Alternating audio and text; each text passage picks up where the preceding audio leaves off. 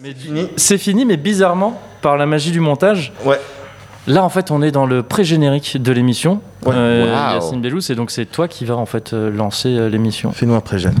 Eh bien, bonjour à tous. Euh, je m'appelle Yacine Bellou, je suis en compagnie de Kevin et Mehdi dans, mon, euh, dans ma zone de confort, Ouais. qui est une zone qu'on va décrire au fur et à mesure. J'ai pris ma voix de crooner pour faire le mytho. L'émission Ouais. commence dans 3, 2, 2 et 2, 1. C'est maintenant. Vous allez passer un moment merveilleux. Ah, on a mis euh, tout ce qu'il fallait à boire et à manger. Il y a des petits canapés, il y a des chips. Vous allez voir, on a mis un petit éclairage. On a un peu de parfum partout parce qu'on sait que vous n'avez pas forcément aéré. Et si vous êtes dans le métro, faites gaffe au mec derrière. Il est chelou. Ouais. Ça marche avec tous les mecs. Merci. J'ai adoré le côté concis.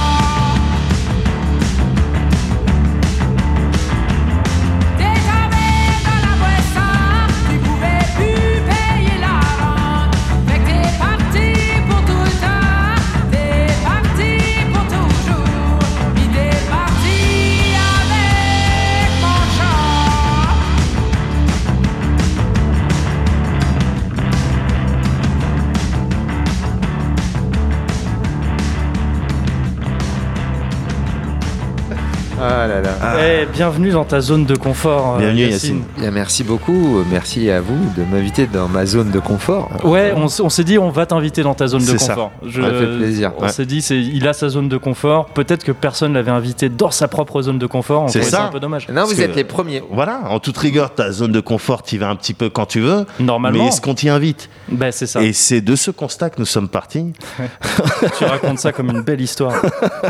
Formidable. comme un documentaire. C'est Ouais. ça. Puis euh, moi je suis très content. Alors euh, déjà bravo pour cette organisation, euh, j'ai envie de dire martiale. Ouais, Euh, hop, l'équipement est sorti en à peine quoi 1 minute 45. c'est ça. Ouais. Il est testé en 25 secondes et on est paré pour enregistrer un Mais podcast. peut-être qu'il marche pas. C'est ça le truc de. Voilà. Après, des tests de 25 euh, secondes, c'est le risque. C'est impressionnant, mais peut-être Ouais. ça fonctionne pas. Voilà, c'est un ça. peu comme le système quoi. Ouais, Et- Ouais, exactement.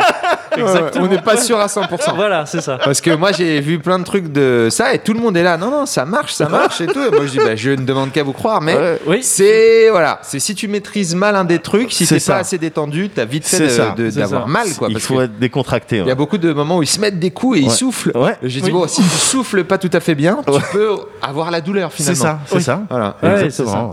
c'est Il y c'est a tout un, on en avait parlé déjà, tout le champ lexical de la relaxation dans le système est incroyable. C'est ça. c'est fou, hein. Là, je vais. Relaxer. Quand tu vois les vidéos de profs de Systema qui disent là, je m'apprête à le relaxer. Et, il frappe et et le ouais. truc et la personne, effectivement, là, à ce moment-là, On entend les- et là, je l'horizontalise. Voilà. Et donc Ouais. voilà, c'est c'est vraiment. toujours des euh, espèces de métaphores incroyables pour dire je vais lui mettre un gros pruneau. Ouais, Oui. ils Il disent va pas les coups, ils disent je le soulage. Ouais, Oui, voilà, c'est Ouais, ça. c'est le soulage Il y de avait sa une propre violence. Oui, Non, mais c'est un c'est ça truc, qui c'est dit. Oh c'est J'ai tapé zen, dans le quoi. micro. voilà, bah, c'était pour vous donner des coups. Bah, alors surtout, s'il y a des pratiquants du système qui m'en- m'entendent, Ouais. moi je vous adore. Euh, je vous kiffe. Bien Ouais, sûr, mais jamais par- caché ton amour pour. euh, mais c'est impressionnant, Ouais. c'est impressionnant et à la fois c'est presque mystique. Donc euh, effectivement, faut, faut, faut tolérer une certaine, euh, voilà, un Ouais. certain, certain critique sur est-ce que on sait pas si ça marche ou pas. Ouais, c'est Ouais. ça. mais le impressionnant et un peu mystique, c'est j'ai l'impression les deux ingrédients du, Du euh, doute. de l'art martial, quoi. Ouais. Et du doute. Non, mais Ouais, je veux dire, parce de que l'art tu vois, de l'art quand- martial un peu. Quand tu deux. vois Bruce Lee, euh, Ouais. quand on regarde les premières Ah, attention. images de Bruce Lee, Attention comment on Non, parle non, de mais Bruce Lee. Non, quand il tranquille. fait, quand il utilise le point là, tu sais, quand il met un coup de poing et que le mec vole, Ouais. Bien sûr. euh, bon après une Le one inch. euh, Voilà, exactement. Donc quand tu vois Bruce Lee faire ça, tu te dis est-ce que c'est vrai, est-ce que c'est faux? À l'époque, dans les années 60, plein de Uh-huh. gens auraient pu dire mais c'est n'importe quoi. Bien sûr. Ils sont de mèche. Bien Ouais. sûr. Ah, et puis maintenant, on sait que c'est vrai. Ouais, bah, Donc, euh, évidemment. Ah, il y a eu le. Un débunkage? Ouais, je, non, je, Je, sais pas, mais on parle de Bruce Lee, donc Ah a non, priori, Bruce Lee, c'est moi je c'est suis, vrai. quoi. je suis Ouais. convaincu que c'est vrai le, le, le, le- le coup de poing qui fait voler un gars comme ça de, Oui. de très très près. Oui, Moi, oui, je, oui. moi je suis sûr. Moi en tout cas, Ouais, que ce soit conviction. vrai ou pas vrai, c'est vrai. Oui, Ouais. Voilà, vrai, d'accord. c'est ça. Mais j'adore, j'adore cette philosophie. Ouais. J'ai- adoré ce petit virage euh, arts martiaux très vite. C'est un truc euh, assez cool. Ouais. Je- Bah, moi j'étais très fan que vous sachiez ce que c'est le systéma et tout ça. Bien Parce sûr, bah, je- on je- s'intéresse, on est des je hommes du monde. suis beaucoup les arts martiaux parce que j'aime beaucoup. euh, J'écoute plein de podcasts différents et souvent il y a les mêmes choses qui viennent des années 80, Ouais. Jean-Claude Van Damme. Ouais. Ouais. Il y a plein de choses qui se passent. Le, Ouais. Le UFC, Ouais. tous Ouais. ces trucs qu'on a vus quand on était, en tout cas les gens de ma génération, adolescents, Ouais. euh, et qui aujourd'hui sont rentrés dans la culture c'est euh, commune finalement, mais un peu underground. Tout le monde n'en parle pas forcément. Et j'adore ça. Ça me fait délirer. Euh, et je suis d'ailleurs des gens qui s'appellent. Il y a un truc qui s'appelle McDojo. Euh, Ouais. Comme un McDo, vous rajoutez JO, Ouais. McDojo. Ouais. Et c'est un mec qui est là pour justement débunker les faux praticiens d'arts martiaux qui font payer des gens dans des écoles pour leur apprendre des fausses techniques. Ah, le, Comme le, le chi, comme euh, Le bullshito, exactement. Tous ça. les praticiens de bullshito. Et donc, ils montrent des vidéos de mecs qui, voilà, ce type-là fait payer à des étudiants, des gens crédules, euh, des cours, soi-disant qu'il utilise le chi, il les fait tomber au sol, il, il mouche ses mains devant les gens, et puis les mecs, ils tombent, ils se cassent la gueule et tout ce Ouais. qui est euh, n'importe C'est quoi. ridicule. Et donc, il, il débunk ça, et, euh, et j'ad- et c'est très très drôle. Ouais. Et un autre truc que je regarde, c'est euh, One Minute Breakdown, euh, Robin quelque chose, One Minute Breakdown. C'est un mec qui, en une minute, Ouais. euh, montre une action d'un match avec souvent un chaos. Et donc c'est très violent. Ouais. Et dans la minute, il explique très très très technique. Analyse et tout, yes. Il donne beaucoup plus de classe à l'art martial. Donc euh, Yes. ses lettres de noblesse. Là, voilà comment ça s'est passé. Il a fait ci, il a fait ça. Il a positionné sa hanche. Il a Mm. avancé son pied. Il donne tous les éléments techniques qui permettent de comprendre comment l'action s'est passée. Donc pour les gens qui n'y connaissent rien comme moi, c'est passionnant. Ouais. Ouais. Et il finit toujours le chaos au moment où ça touche le gars par un petit bink. Voilà. Ce qui est très rigolo. C'est le bruit de, ouais, c'est le bruit que tu entends quand, tu, Voilà. quand tu te prends un coup qui t'éteint.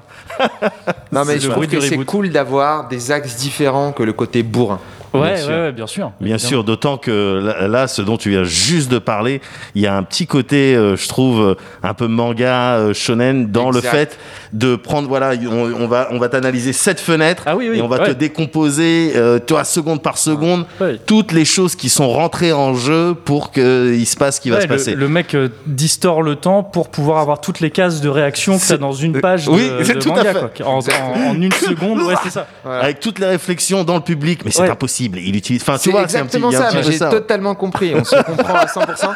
C'est-à-dire que pour moi, le mec qui fait ça, c'est le gars dans le manga qui euh, est étonné à un moment donné, dit Ouais. Pourquoi est-ce qu'il a reculé son pied? Ouais. Et en fait, tu sais, t'as as souvent une case noire avec le visage du mec et un gros trait blanc d'éclair. Tu sais, là, quoi? J'ai- Oh mon dieu, mais ça voudrait dire qu'il va faire une balance de poids vers l'arrière. Mais la seule personne qui a fait ça, elle est tombée, tu vois. Et, et c'est. Ouais, c'est génial. Et ce que je trouve ouf, c'est que les Japonais peuvent faire ça pour n'importe quoi. Nous, on a vu ça C'est beaucoup vrai. dans les mangas de baston et tout, mais t'as ça pour des mangas de conducteurs de train, pour des C'est mangas vrai. de conducteurs de ce que tu veux, de, J'adore. de tout et de rien. Et t'as toujours ce petit éclair derrière le Ouais. mec qui a des réalisations folles C'est parce ça. que le mec utilise la technique interdite Ouais. de l'arrivée en gare, euh, de- à, à- un à mec, un peu plus que Ouais. d'habitude. Il a ouvert les portes avant, Ouais, voilà, un petit peu ça. avant que le Pour train s'arrête Pour totalement. gagner une quoi. seconde, comment Complètement fou. Ouais. C'est un maverick. Enfin, J'avais trouvé qu'ils avaient réussi à faire un travail fantastique avec Bakuman, qui est un manga qui Ah oui, parle de comment mangas. on fait les mangas. Donc c'est Mm. déjà super méta. Ils ont réussi à rendre ça très très intéressant, Mm. même avec les contraintes reloues. C'est-à-dire qu'ils parlaient des éditeurs, Ouais. c'est-à-dire que des rendez-vous éditeurs, s'en bat les couilles. Ouais. Et vraiment, les mecs, ils rendent ça incroyable. Mm. Tu dis, il y a de la tension dans le rendez-vous. Les mecs, ils sont autour d'une table, quoi. Il se passe Ouais. rien. Ils parlent. Ils disent, Ouais. ouais, bah là, ça marche pas très bien. Cette semaine, le manga n'a pas très bien marché. Mm. L'autre, il dit, oh putain, mais comment on va faire? Faut qu'on change de style et tout. C'est incroyable. C'est les Japonais, en- pour les shonen, c'est les C'est mecs qui ont dingue. réussi à rendre les choses les plus passionnantes. Euh, pour le Go, par exemple. euh, Ouais, mais bien bah, sûr. c'était bon, le même bah, auteur d'ailleurs. Hein Euh, Ikaru no Go, c'était I- le même auteur que Bakuman. Exactement. Donc ouais, ouais, enfin le même dessinateur. Je sais pas si c'est le même groupe d'auteurs. Ah ouais, je, je savais qu'il y avait des liens, mais je... Ouais. Ouais. Mais oui, oui, c'est fou aussi. Bah, je- dès que je lis un manga de, de un shonen ou quoi, j'ai envie de me mettre à la discipline après. J'ai acheté un truc de Go après avoir lu Ikaru no Go. Ouais, je sais c'est toujours pas jouer au Go, c'est galère. Mais bon, mais c'est joli. Et puis Franchement, je comprends. ouais, ça me donne envie. J'ai acheté un ballon de basket après avoir lu Slam Dunk. Ouais, ah ouais je t'ai déjà vu ouais. jouer au basket. Mais Ouais. donc, ouais, ouais. Bah, euh, voilà, ouais. Et ils savent faire ça aussi avec les dramas. Alors moi, j'ai Ouais. j'ai pas vu beaucoup de dramas dans ma vie, mais j'ai vu euh, au tout début de Netflix, il y avait un drama qui était super cool. Euh, j'ai oublié le nom, ça s'appelait genre euh, à quelque chose apostrophe ou un truc comme ça. Ouais. C'est japonais, c'était Ouais. sur Netflix et ça parlait d'une meuf qui voulait euh, travailler dans une boutique de lingerie. C'était sa passion la lingerie. Et en fait, c'était genre une petite meuf qui débarquait dans un monde où tout le monde avait déjà sa place. On sait pas comment elle va faire sa place. Est-ce qu'elle va réussir à travailler Est-ce que les gens vont être gentils avec elle et tout Et t'avais des humains. Ouais. Donc c'était filmé live, Ouais. mais qui avaient des caractères de manga. Il y avait genre de- le, le patron de la comptabilité, le gars qui cherchait de l'argent, tu vois. Ouais. À un moment donné, il avait trop de problèmes euh, parce qu'il voulait que la collection arrive, que tout le monde soit content dans l'entreprise, Ouais. mais il n'arrivait pas à réunir la somme et il le cachait. Du coup, il donnait de la maille de son salaire à lui, mais il cachait qu'il avait pas beaucoup de maille et tout. C'était trop débat. C'était parfait. Et euh, et voir ça en live, le fait qu'ils n'ont pas honte d'en faire des kilotops. Ah oui, parce c'est que- clair. ouais, ouais. et si ça ressemble un peu à un manga, c'est pas joué très finement. quoi. Évidemment. Mmh, bien sûr. Euh, et ben, je te jure, moi, ça m'a fait chaud au cœur. Parce que Ouais. je dis là, tout le monde est à fond, on s'en fout, le ton est donné, Ouais. l'histoire, on la suit. Mais si tu fais ça en France, les gens vont se moquer. Parce qu'ils vont dire, mais ah, vous jouez comme dans Hélène et les garçons. Évidemment, Ouais. évidemment. Alors qu'en vrai, l'histoire, moi je m'en fous moi de- du monde de la lingerie. euh, je veux dire, euh, c'est cool la lingerie, mais euh, j'ai pas envie d'en voir une histoire sur je sais pas combien d'épisodes. Ouais. Sauf que là, ça m'a capté. J'ai dit, mais elle, elle a une passion. Ça y est, je suis avec elle. Je veux trop qu'elle réussisse. Non, mais tu vois, comme n'importe quel manga, tu vois. Le manga, le petit chef, t'es là, tu dis, mais je veux qu'il devienne chef. Bien sûr, bien Je veux qu'il devienne le plus fort de tous les chefs.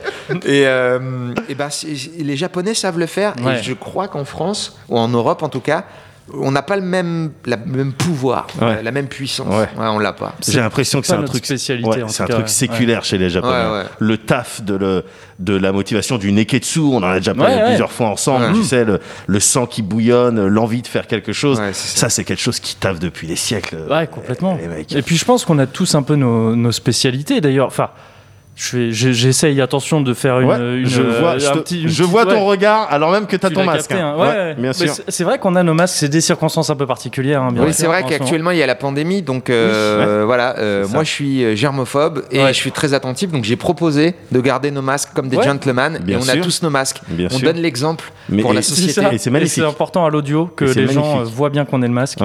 Mais je, je pense que ça ne s'entend pas. Je verrai après. hein. Peut-être que Ouais. je vous appellerai demain très paniqué en disant il faut, faut absolument le refaire ouais, euh, quand il n'y a plus tous ces on, on problèmes. se met sur Discord, on Voilà, se débrouille. ouais. mais, euh, mais a priori, non, ce, ce sera pas le cas. Mais euh, ouais, non, les spécialités un peu culturelles des pays et tout, ça me fait penser bah, au stand-up, qui est, je sais pas si c'est la, la spécialité française à la base. Quelle T'as vu ça. T'as vu, vu ça, Ouais. T'as vu ça T'as vu l'homme Ouais, ouais. Bah, j'ai vu le petit panneau. J'étais sur la route. Moi, Ouais. à la base, j'allais tout droit. C'est ça. un- Et puis j'ai vu le petit panneau prochaine sortie stand-up. Ah bah. Magnifique. Je pense que tu il t'es pas à l'abri d'être nommé à la meilleure transition de podcast Wow, 2020. wow. Ah, ouais, c'est un, rêve. hein. Ça serait Ouais. magnifique. C'est vraiment un rêve depuis que j'ai commencé le Bah, podcast. ça, nous, quoi. ouais, ça nous ferait décoller. Enfin, Ouais. euh, je veux dire, là. Euh, le- les premiers mots que j'ai prononcés dans Ouais. un podcast, c'était d'ailleurs, ça me fait penser. Oui, J'ai- essayé d'être dans la transition. Moi, je suis un mec de la transition. Tout à fait. ouais. Écoute, euh, tout à fait, le, le- le stand-up est une spécialité américaine, j'ai envie Ouais, de dire. C'est une spécialité dans laquelle tu t'es pourtant toi illustré. Excuse-moi, je te, je te coupe, mais c'est parce que en fait, oui, je voulais. Mais on parle et c'est super cool.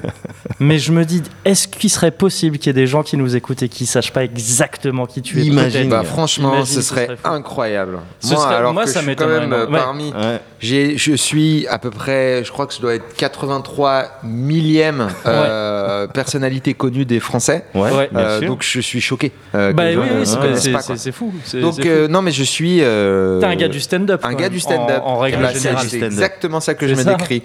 Euh, comme ça que je me décris. Un gars du stand-up. J'ai commencé en 2005 Ouais. euh, et en 2006, il y a eu le Jamel Comedy Club et j'ai participé à cette première saison du Jamel Comedy Club qui a été diffusée sur Canal+, qui a vachement mis en avant le stand-up Mm. en France. Avant, les gens disaient pas trop le mot stand-up Ouais. parce qu'on disait euh, spectacle de one-man show, euh, cabaret, on y avait mille mots pour euh, décrire des spectacles comiques, mais le stand-up, ça faisait pas partie du truc. Et puis, Mm. avec l'arrivée du Comedy Club, ou pendant l'été, à l'époque où la télévision c'était important, en Ouais. 2006, Bien euh, c'était plus important qu'Internet en termes Ouais. de Il n'y a vidéo. pas encore euh, les réseaux sociaux. Bah ouais, euh, puis Non, ni euh, en YouTube termes et tout, vidéo, ouais, Bien sûr, tu bien vois. sûr. C'est arrivé en 2005, je crois, YouTube. Je crois que c'était même après. hein. Je crois que c'était 2007. Waouh, un bon, truc en tout cas, c'est arrivé. je sais que No Life disait souvent, on reparlera sûrement Ouais. de No Life, on a ça en commun aussi.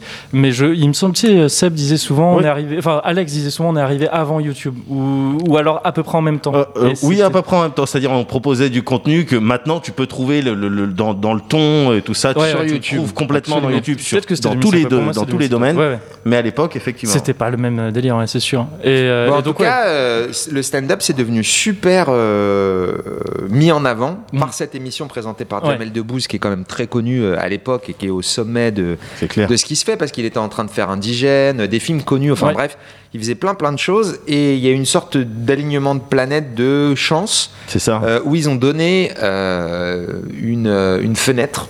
Euh, alors aussi, je pense qu'il y avait un contexte culturel, c'est-à-dire que c'était juste après les émeutes de 2005 et que beaucoup de gens Ah critiquaient le fait qu'il n'y avait pas assez de représentation Yes. des minorités dans, dans, dans ce qu'on pouvait voir. On se sentait pas représenté. Donc ils ont, je pense, ouvert le champ avec cette émission de télé à plein de gens, Mm. dont moi, euh, Yessine Bellous, euh, mais il y avait Thomas Njijol, Fabrice Eboué, Blanche Gardin, Dedo, euh, Claudia Tagbo, Noum Diawara, euh, Patson, euh, le comte de Boudherbala, Alexis Macquart, euh, Jal, plein de gens Mm. qui aujourd'hui sont, ont des carrières. Ouais. Et, Fré- et- Frédéric Cho, pardon. Frédéric Shaw, absolument, excuse-moi, Bounaïmin. Ouais. Euh, Et euh, là où on est, on est, au- on est dans le, euh, chez Madame Sarfati, qui est le Ah, Comedy une Club de Paris. poser après. Mais ouais. c'est mortel. C'est fou. Putain, C'est mortel. On est. Est-ce que je m'auto-transitionne Ouais, c'est ça.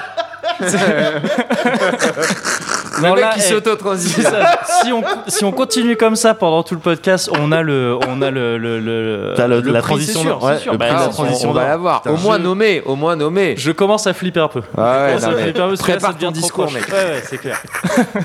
Donc ouais, là où on est, c'est euh, Ouais. chez Madame Sarfati, qui est un comedy club euh, qui a été ouvert par, euh, par Fari. Euh, Fari, donc, qui est un humoriste qui est, qui est Yes. quand même euh, en ce moment plutôt connu, qui a fait beaucoup sûr. de choses, Mm, mm. euh, qui, a, qui- qui a joué à Bercy récemment, qui a, qui a- qui a des spectacles sur Netflix.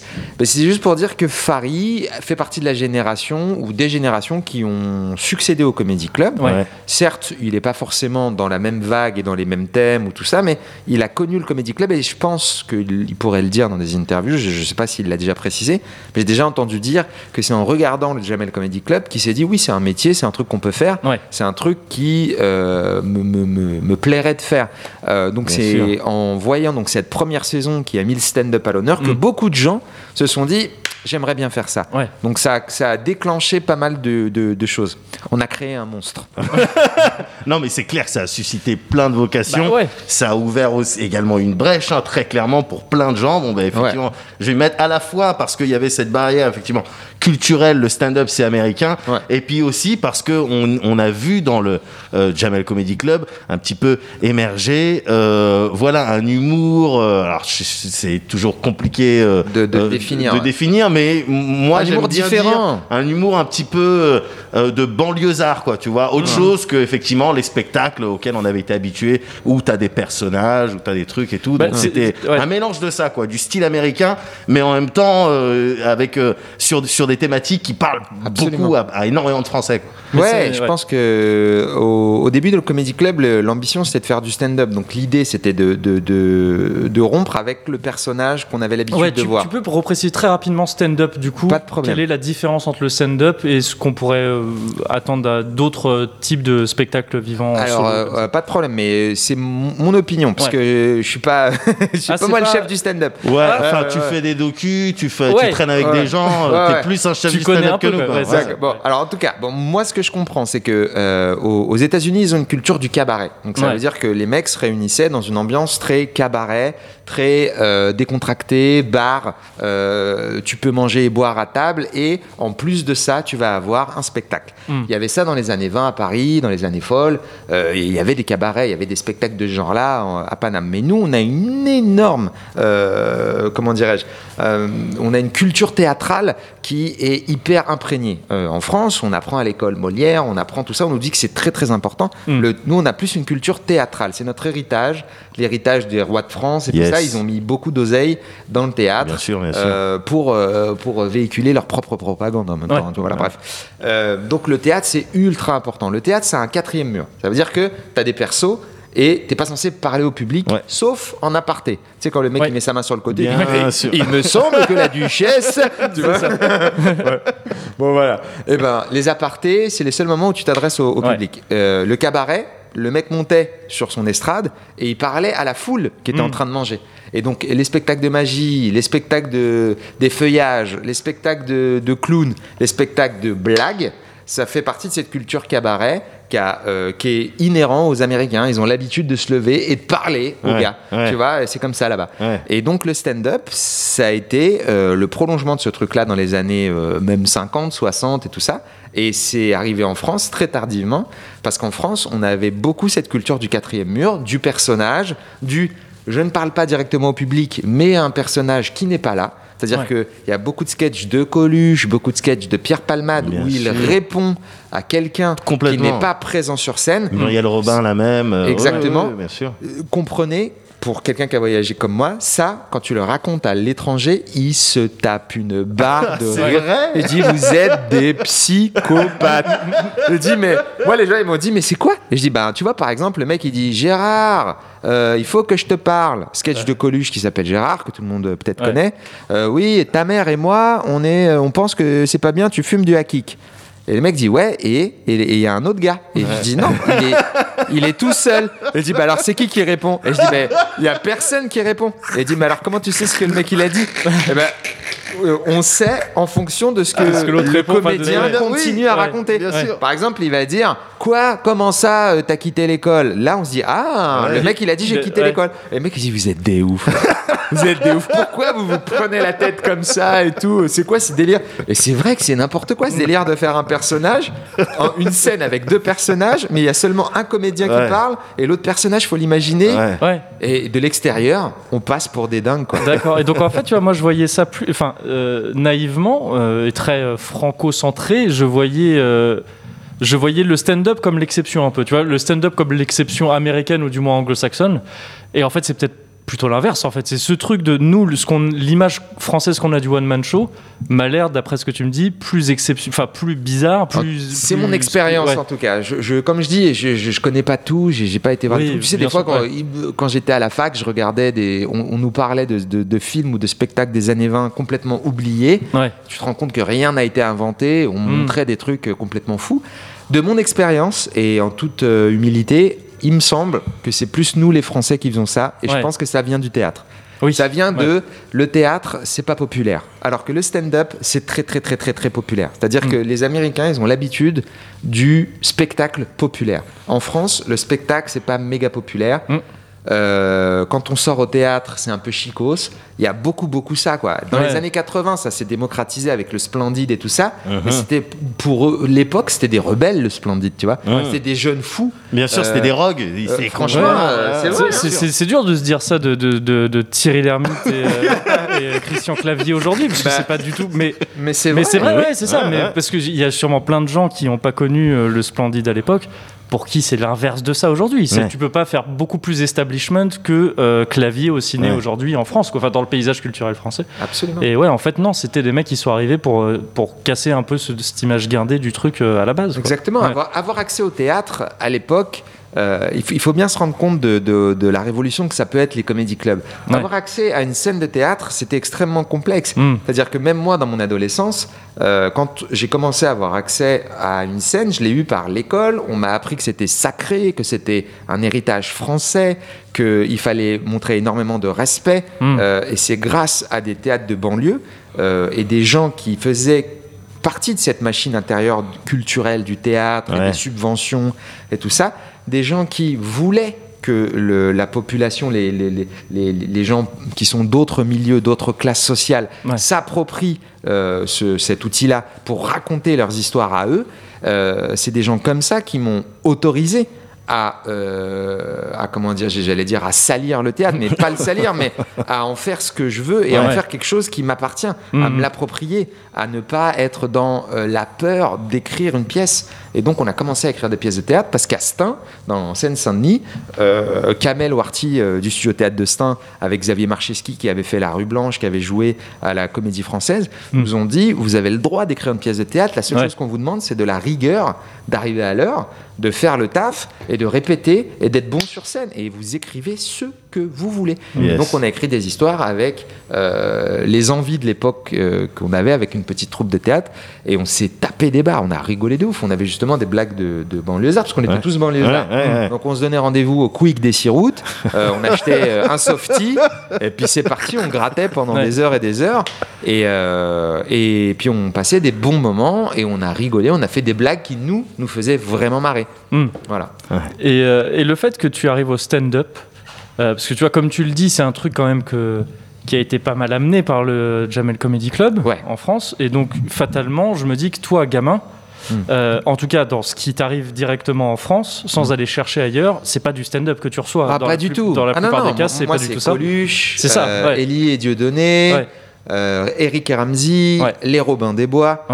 Le stand-up, ça m'a beaucoup plu parce que moi, je suis plutôt introverti. Ok. Et j'étais. euh, bon, là, quand dans les podcasts, je sais parler, j'ai l'habitude, mais ça fait 15 ans que je fais des spectacles ou Bien quoi. sûr. Mais au début, quand j'ai commencé, j'étais pas du tout aussi à l'aise, quoi. J'étais très introverti, j'étais très gêné. Et, euh, et en fait, j'ai eu un choc parce que j'avais des idées, j'adorais les nuls et tout. Je voulais Ouais. écrire des blagues, euh, tu vois. C'était. Je voulais, je voulais faire ça, ça me plaisait vraiment beaucoup.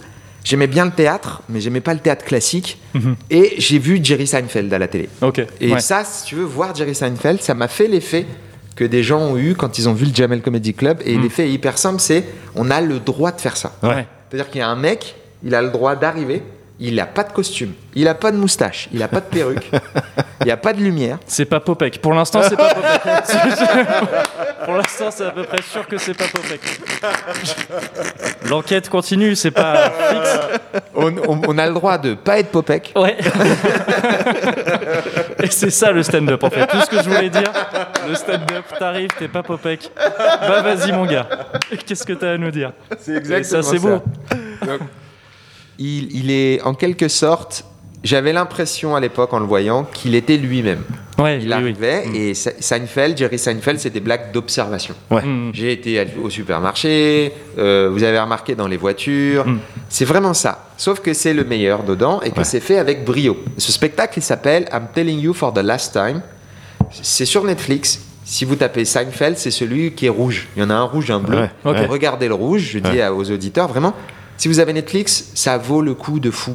Et Ouais. donc c'est ah, c'est un spectacle de l'époque. Je savais pas qu'il y avait les vieux trucs de Seinfeld sur Netflix. Je sais Alors, qu'il avait fait des émissions Il y a plus les vieux récentes. trucs de Seinfeld sur Ok, ok. Il y a les vieux trucs sur Netflix maintenant parce Ouais. qu'il a tout revendu euh, son panel de, Ah, de spectacles ok. Ah ouais, pour 100 d'accord. millions de dollars.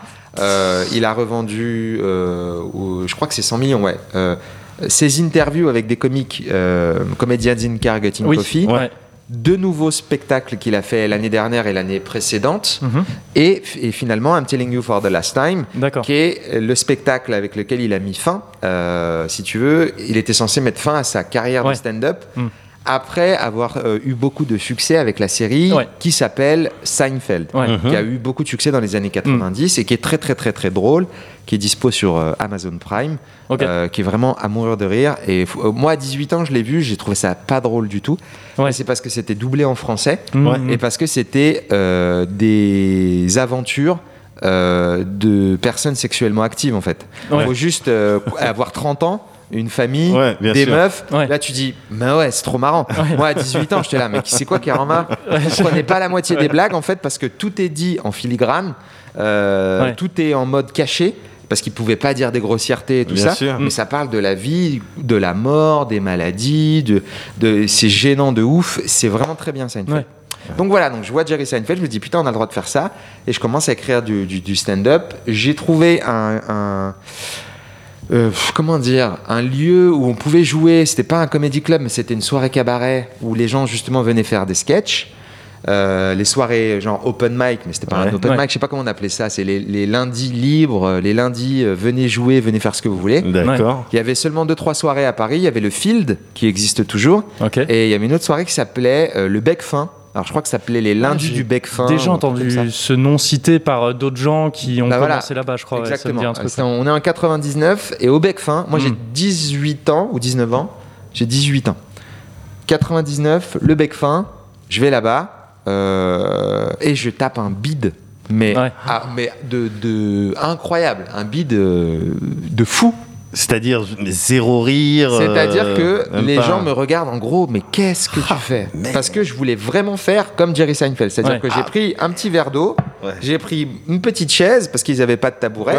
Par contre, j'ai écrit mes blagues à moi. Donc, il y avait Ouais. des blagues sur les publicités, il y avait des blagues euh, sur les chasseurs. Je voulais rigoler parce que Ouais. voilà, je trouvais que les chasseurs c'était débile. Mm. Euh, mais surtout, je pense. Alors, moi, je fais un bide et je pense qu'il y avait que deux personnes dans la salle. Seulement Ah, deux. Oui, donc, Il y avait deux filles. Ouais. Et après moi, il y avait deux gars sur scène qui euh, s'étaient travestis. C'est-à-dire qu'ils avaient mis des vêtements de femmes. Ouais. Mhm. Ils avaient des boas et les vêtements qu'ils avaient étaient des vêtements un peu euh, fantasques. C'était beaucoup de strass et de paillettes. D'accord. Euh, et donc eux, ils faisaient rien. Il n'y avait pas de blague, mais ils faisaient, ils faisaient des ouh, ouh, yeah, yeah, enfin des trucs gênants quoi. Ouais. Oui, d'accord. Moi, moi je trouvais ça rire. très gênant, même à l'époque. hein. On- Ouais, on ouais. n'était pas dans, on n'était pas dans le progressisme Ouais, actuel, mais déjà à l'époque, j'étais là. Mais les le- gars, euh, faites pas ça. Euh, pourquoi vous faites ça. Et les deux meufs en PLS de rire. Elles étaient oh là là, mais qu'est-ce c'est brillant. Et moi j'étais là, bon, euh, bon bah écoute, c'est pas pour moi. Vraiment à ce moment-là, moi aujourd'hui l'information que j'ai, c'est soit les meufs, elles parlent pas français. Ouais. Parce que vraiment, j'ai pas parlé avec elles, mais vraiment, elles me regardaient comme je ne comprends pas ce que tu dis. Soit c'était deux touristes qu'ils avaient pécho en disant venez parce qu'on a personne dans la rue. Soit euh, c'est pas grave s'il y a pas de personnes qui rigolent, rebosse ton passage et voilà. Mm. Parce que les mecs ils font n'importe quoi, c'est pas marrant. Ils se mettaient sur leurs genoux, ils les touchaient et tout. Ah là Ils sont descendus de la scène, ils les ont touchés. D'accord, ouais. Euh, écoute, je sais pas qui sont ces deux personnes, je les ai jamais revues, mais moi je me suis dit j'arrête le stand-up, ça m'a vraiment trop miné euh, parce que bah, j'avais pas euh, le- le- les, backbones pour, euh, Mm. pour Ouais. me dire allez c'est pas grave. J'ai fait du théâtre, j'ai fait des expériences de troupe Ouais. et je suis retourné au stand-up en 2005 euh, parce qu'un pote m'a dit je sais que t'aimes bien le stand-up, reviens. Et là, bah, coup de bol, je recommence à monter sur scène. Ça marche cette fois. Euh, c'est plutôt cool. Je fais d'autres soirées d'humour. Il y a le Jamel Comedy Club qui se fait en parallèle. Il n'y a pas tant de monde que ça qui fait du stand-up. Donc tous les gens qui sont au courant Bien sûr, euh, bien sûr. de qui joue du stand-up, eh ben, on s'en parle. La production du Jamel Comedy Club est très en demande parce qu'elle a besoin de passage, elle a besoin de contenu. Donc euh, ils ont dit bah voilà, venez, on fait une grosse réunion qui semble irréelle aujourd'hui où tu as tous les comiques d'aujourd'hui quasiment Ouais. réunis à Châtelet avec Jamel Debbouze qui vient nous voir, euh, Kader Aoun au milieu qui Ouais. réunit tout le monde en disant vous voyez que je suis pas un mytho, je connais vraiment Jamel. Euh, et nous on hallucine d'être au milieu de Jamel parce que nous on l'a vu dans H, on l'a Ouais, vu dans- tu vois. Euh, et il nous dit effectivement, euh, on va faire cette émission. Est-ce que vous êtes chaud? Et euh, six mois plus tard, on enregistre quoi. Ouais. Voilà. Moi, j'ai fait ma première émission avec neuf mois de stand-up euh, Dans les pattes, dans les pattes avant, ouais. ouais. Putain. Ce qui est inconcevable aujourd'hui. Ouais. Quand tu vois n'importe qui qui monte. Alors déjà 9 mois de stand-up dans les pattes avec le peu de plateaux qu'on pouvait faire à l'époque, le Ouais. peu de stage time, le peu de temps sur scène cumulé. Ouais. Je pense que j'ai dû avoir fait une trentaine ou une vingtaine de représentations Ah, mais- maximum. Ah, Aujourd'hui, une trentaine de représentations, Ouais. c'est ce que n'importe quel comique un peu ok fait ça en un mois. Ouais. En un mois. Si, si tu es un peu ok, tu peux faire un, deux shows, trois shows par soir quand tu es à Paris. Euh, quand tu es en région, c'est certes moins, mais tu peux te. Moi, je me book des semaines à Londres ou à Berlin pour faire une dizaine de shows dans une semaine. Ouais. Donc, je pense que si j'étais en région, je ferais tout pour euh, trouver un canapé d'un pote ou euh, louer, comme je fais quand je vais à Berlin ou ailleurs. Tu viens à Paris, tu, tu, Tu dates, du, temps sur scène. Ouais. quoi. Bien sûr. À l'époque, c'était ultra rare. Parce que moins populaire à l'époque, euh, tout simplement. Parce que moins organisé, parce que Ah ça oui, n'existait ouais, pas. Si tu veux ouais. que moi, tu me dis, euh, tu vas avoir des comédie clubs à Paris, il va y en avoir quatre, ça Mm. va être organisé par tes potes. Ouais, Euh, J'y crois pas. ouais. Euh. J'ai dit non, tu vous dites n'importe quoi. Les gens s'en battaient les couilles du stand-up. Faut vraiment replacer le truc dans le contexte. Aujourd'hui, Farid fait Bercy. Mais Ouais. en 2005, je disais stand-up, les gens me disaient stand quoi? Ouais. Ils s'en foutent. En plus, Mm. ils disent mais pourquoi tu parles avec ton mot américain? On s'en bat les couilles de ta vie. C'est marrant, pas marrant. C'est vraiment, c'était hardcore quoi. Ouais. C'était, violent. Et le Jamel Comedy Club, a- a- ça a été un switch Mm, total. On est passé de on s'en fout à on adore, on est content. Qui êtes-vous? Ouais. Comment ça se fait que vous êtes à la télé? Euh, Les gens nous- nous arrêtaient dans la rue en disant euh, comment on fait pour faire du stand-up? Et là jusqu'à maintenant, aujourd'hui, où j'ai l'impression que le stand-up, c'est presque le par défaut, en fait, le one-man show par C'est défaut. ça. Ça devient un truc de. de je, me, je me demande presque si. Est-ce que c'est ce genre de truc qui est un peu cyclique Au bout d'un moment, il y a quelqu'un qui va revenir à faire du, du one-man show un peu à l'ancienne et tout le monde dira Ah, c'est c'est nouveau ça. totalement ça. Mec, 100%. Ah ouais? Moi, C'est- depuis ouais. deux ans, je dis à tout le monde, je suis sûr que le prochain carton, c'est un spectacle de personnages. Ouais, Moi, je vais lancer une soirée au, Enfin, normalement, je devrais lancer une soirée au, au Fridge, qui est le comedy club de Kev Adams, qui Ouais. s'appelle Ouais. Perruque et Moustache, Ok. juste pour inviter des gens qui font des persos. Juste pour leur dire, il n'y a pas de guerre entre Mm. le stand-up Ah oui, d'accord. et ouais. les persos. Mm, Mm. Il n'y a pas de guerre. Nous, c'est juste que nous, on aimait ça. Ouais. Et voilà. Et je suis certain que le prochain énorme carton, c'est un, c'est un spectacle avec, euh, avec des personnages. Et il y a beaucoup de gens qui, qui sont en ce moment en vogue qui font des personnages. D'accord. Alors, on a vu un petit peu, on a bien compris que le stand-up, ça représentait euh, quelque chose, ça, ça prenait une grosse part, tu vois, dans ta life. Euh, T'as fait ce documentaire euh, disponible sur Netflix. Ouais. Il s'appelle Voulez-vous euh, rire, Rire avec moi ce soir? Ouais. ce soir et, euh, et qui putain mais de- dans lequel tu apprends vraiment beaucoup de choses dans lequel tu te rends compte aussi que eh, en fait le taf euh, bon c'est maintenant on le sait quoi mais le taf c'est vraiment pas bon bah suffit d'avoir deux trois bonnes vannes et tout c'est c'est un travail monstrueux les gens ils, ils- c'est des c'est des bêtes de travail c'est du, du- de la répétition de de, de l'aff- de l'affinage Ouais. carrément de, de vannes. c'est- Ça, on rôde, on essaye, on, on teste, on note, on jette, tout ça. Enfin, c'est Ouais. presque décourageant euh, de voir la quantité de travail ouais. pour essayer de percer dans des endroits. Euh, et quand je dis percer, euh, oui, pour essayer de percer dans des endroits type New York ou des trucs comme Ouais. ça où pff, là même quand t'es bon, Ouais, ça sert à rien. Même New York, quand t'es bon, c'est compliqué. Ouais. New York, c'est même pas la peine. C'est-à-dire que là, on se rend pas compte, mais à Paris, on a une chance incroyable. C'est-à-dire que même si t'es pas ouf à Paris, tu peux trouver du, du- du temps. C'est Ouais. sûr. Ouais. Tu vois Mm. C'est-à-dire que tu me prends moi quand j'ai commencé, c'était ok, mais j'étais pas ouf. Euh, je suis sûr que je peux trouver du, du, du, du- du jeu. Ça- Je vais peut-être galérer, je vais peut-être avoir un show par mois, tu vois, parce que c'est vachement dur de trouver quand même, parce qu'il y a beaucoup de sélections, il y a beaucoup de monde, mais tu peux trouver. Il y a des endroits, c'est hyper dur. Ouais. New York, c'est dur, le Canada, c'est dur, Ouais. Euh, Canada anglophone, c'est très très dur. Euh, les gens ont du mal à trouver des, des, des shows. Euh, et en France, on a quand même une grosse mode en ce moment du stand-up, on est quand même à l'apogée. Il y a des comédie clubs, il y a des open mic, il y a des artistes sympas. C'est-à-dire que les artistes, on dit ce qu'on veut. Après, je parle pas beaucoup avec les jeunes générations. Je sais que ça doit être dur. Les gens me disent on n'arrive pas à jouer, c'est vachement dur. Mais tu peux créer ta soirée. Les gens sont au courant de ce que c'est le stand-up. Mhm, que non, mhm, que c'est tout, vrai, tout, tout vrai, début, tu dis on fait une soirée de stand-up. Et mais on sent de quoi tu parles. Vrai. Là, tu dis je fais une soirée de stand-up. Ah ouais, je vois à peu près. Après, à toi d'être bon pour les convaincre à venir à ta soirée. Mm. Tu peux faire ça. Euh, Il y, a des- il y a Internet, il y a les réseaux sociaux pour essayer de faire euh, monter un peu la sauce de ton club. Il y a des artistes engagés comme Shirley Soignon qui aide une pléthore de jeunes. Ouais. Elle fait des cours, elle organise des sessions d'écriture, elle fait des. Mais alors voilà, c'est- ben par- ouais. pardon, c'est c'est là où je voulais en venir. Est-ce qu'il y a, euh, euh, t'as le sentiment qu'il y a quand même, euh, oui, un, une, un petit peu une notion de solidarité justement entre toutes les personnes qui essayent un petit peu de, de ses pairs, qui essayent un petit De peu de faire ça? Est-ce que c'est une commu? Est-ce qu'on peut parler d'un style de commu? Ça s'aide, ça se donne des conseils? Ou est-ce que, bon, vu que la concurrence elle est vénère, eh, ça garde ses, ses phases pour soi Des fois, ça met des petits croche-pattes dans les escaliers. C'est absolument, je pense, les deux en même temps. C'est-à-dire Yes. qu'effectivement, il y a de la concurrence, mais c'est comme la médecine, les, mé- je sais pas comment dire, ouais, les médecins entre eux, ou je sais pas, les footballeurs entre eux. Dans le milieu de la transition aussi, hein. c'est super euh, parce que moi je me Ouais. tape là pour Bah, avoir je le. sais, mais c'est pas Ouais, facile ton clair. milieu. Ouais, euh, je- me suis fait piquer des transitions Ah ben, à des gens bah à oui. qui j'avais donné moi-même des transitions Ouais, avant. ouais, donc ouais, c'est ouais, bon. ouais, Bref, c'est- désolé de vous Mais entendre. non, mais je comprends, mais Ah, mec, j'aime- tu as besoin, t'en as gros sur la patate. Voilà, ça me fait du bien un peu d'en parler parfois aussi. J'ai l'impression d'avoir trouvé un public qui écoute. Mais mec, moi je demande que ça. Moi, si tu fais un podcast où tu m'apprends à faire des transitions, j'adorerais. quoi. Je pense que ça peut fonctionner. ouais. Ça devrait, ça devrait Donc je pense qu'il y a de la solidarité. Oui, il y a de la solidarité, mais la solidarité, elle est dans euh, l'acte solidaire, c'est de donner de la force à l'art. En Mm, fait, ouais. c'est donner de la force à la structure globale. C'est pas euh, je prends un gars et je le fais monter pour aucune raison. Ouais. Et tu vois, ce qui arrive d'ailleurs, ça fait ça, ça arrive. Moi, j'essaye de créer des opportunités le plus que je peux. Ouais. J'ai Ouais. une soirée qui s'appelle Première fois, et dans Première fois, le propos c'est de faire des textes pour des artistes confirmés. Ils testent des blagues qu'ils n'ont jamais fait devant des gens, ils le font Mm. pour la première fois. Mais dans Première fois, j'essaie de faire aussi, j'essaie de créer une place volontairement pour créer une opportunité pour des gens qui sont moins confirmés. Ouais. Tu vois, euh, Farid, il est toujours à essayer de donner des conseils. Farid, il est accessible.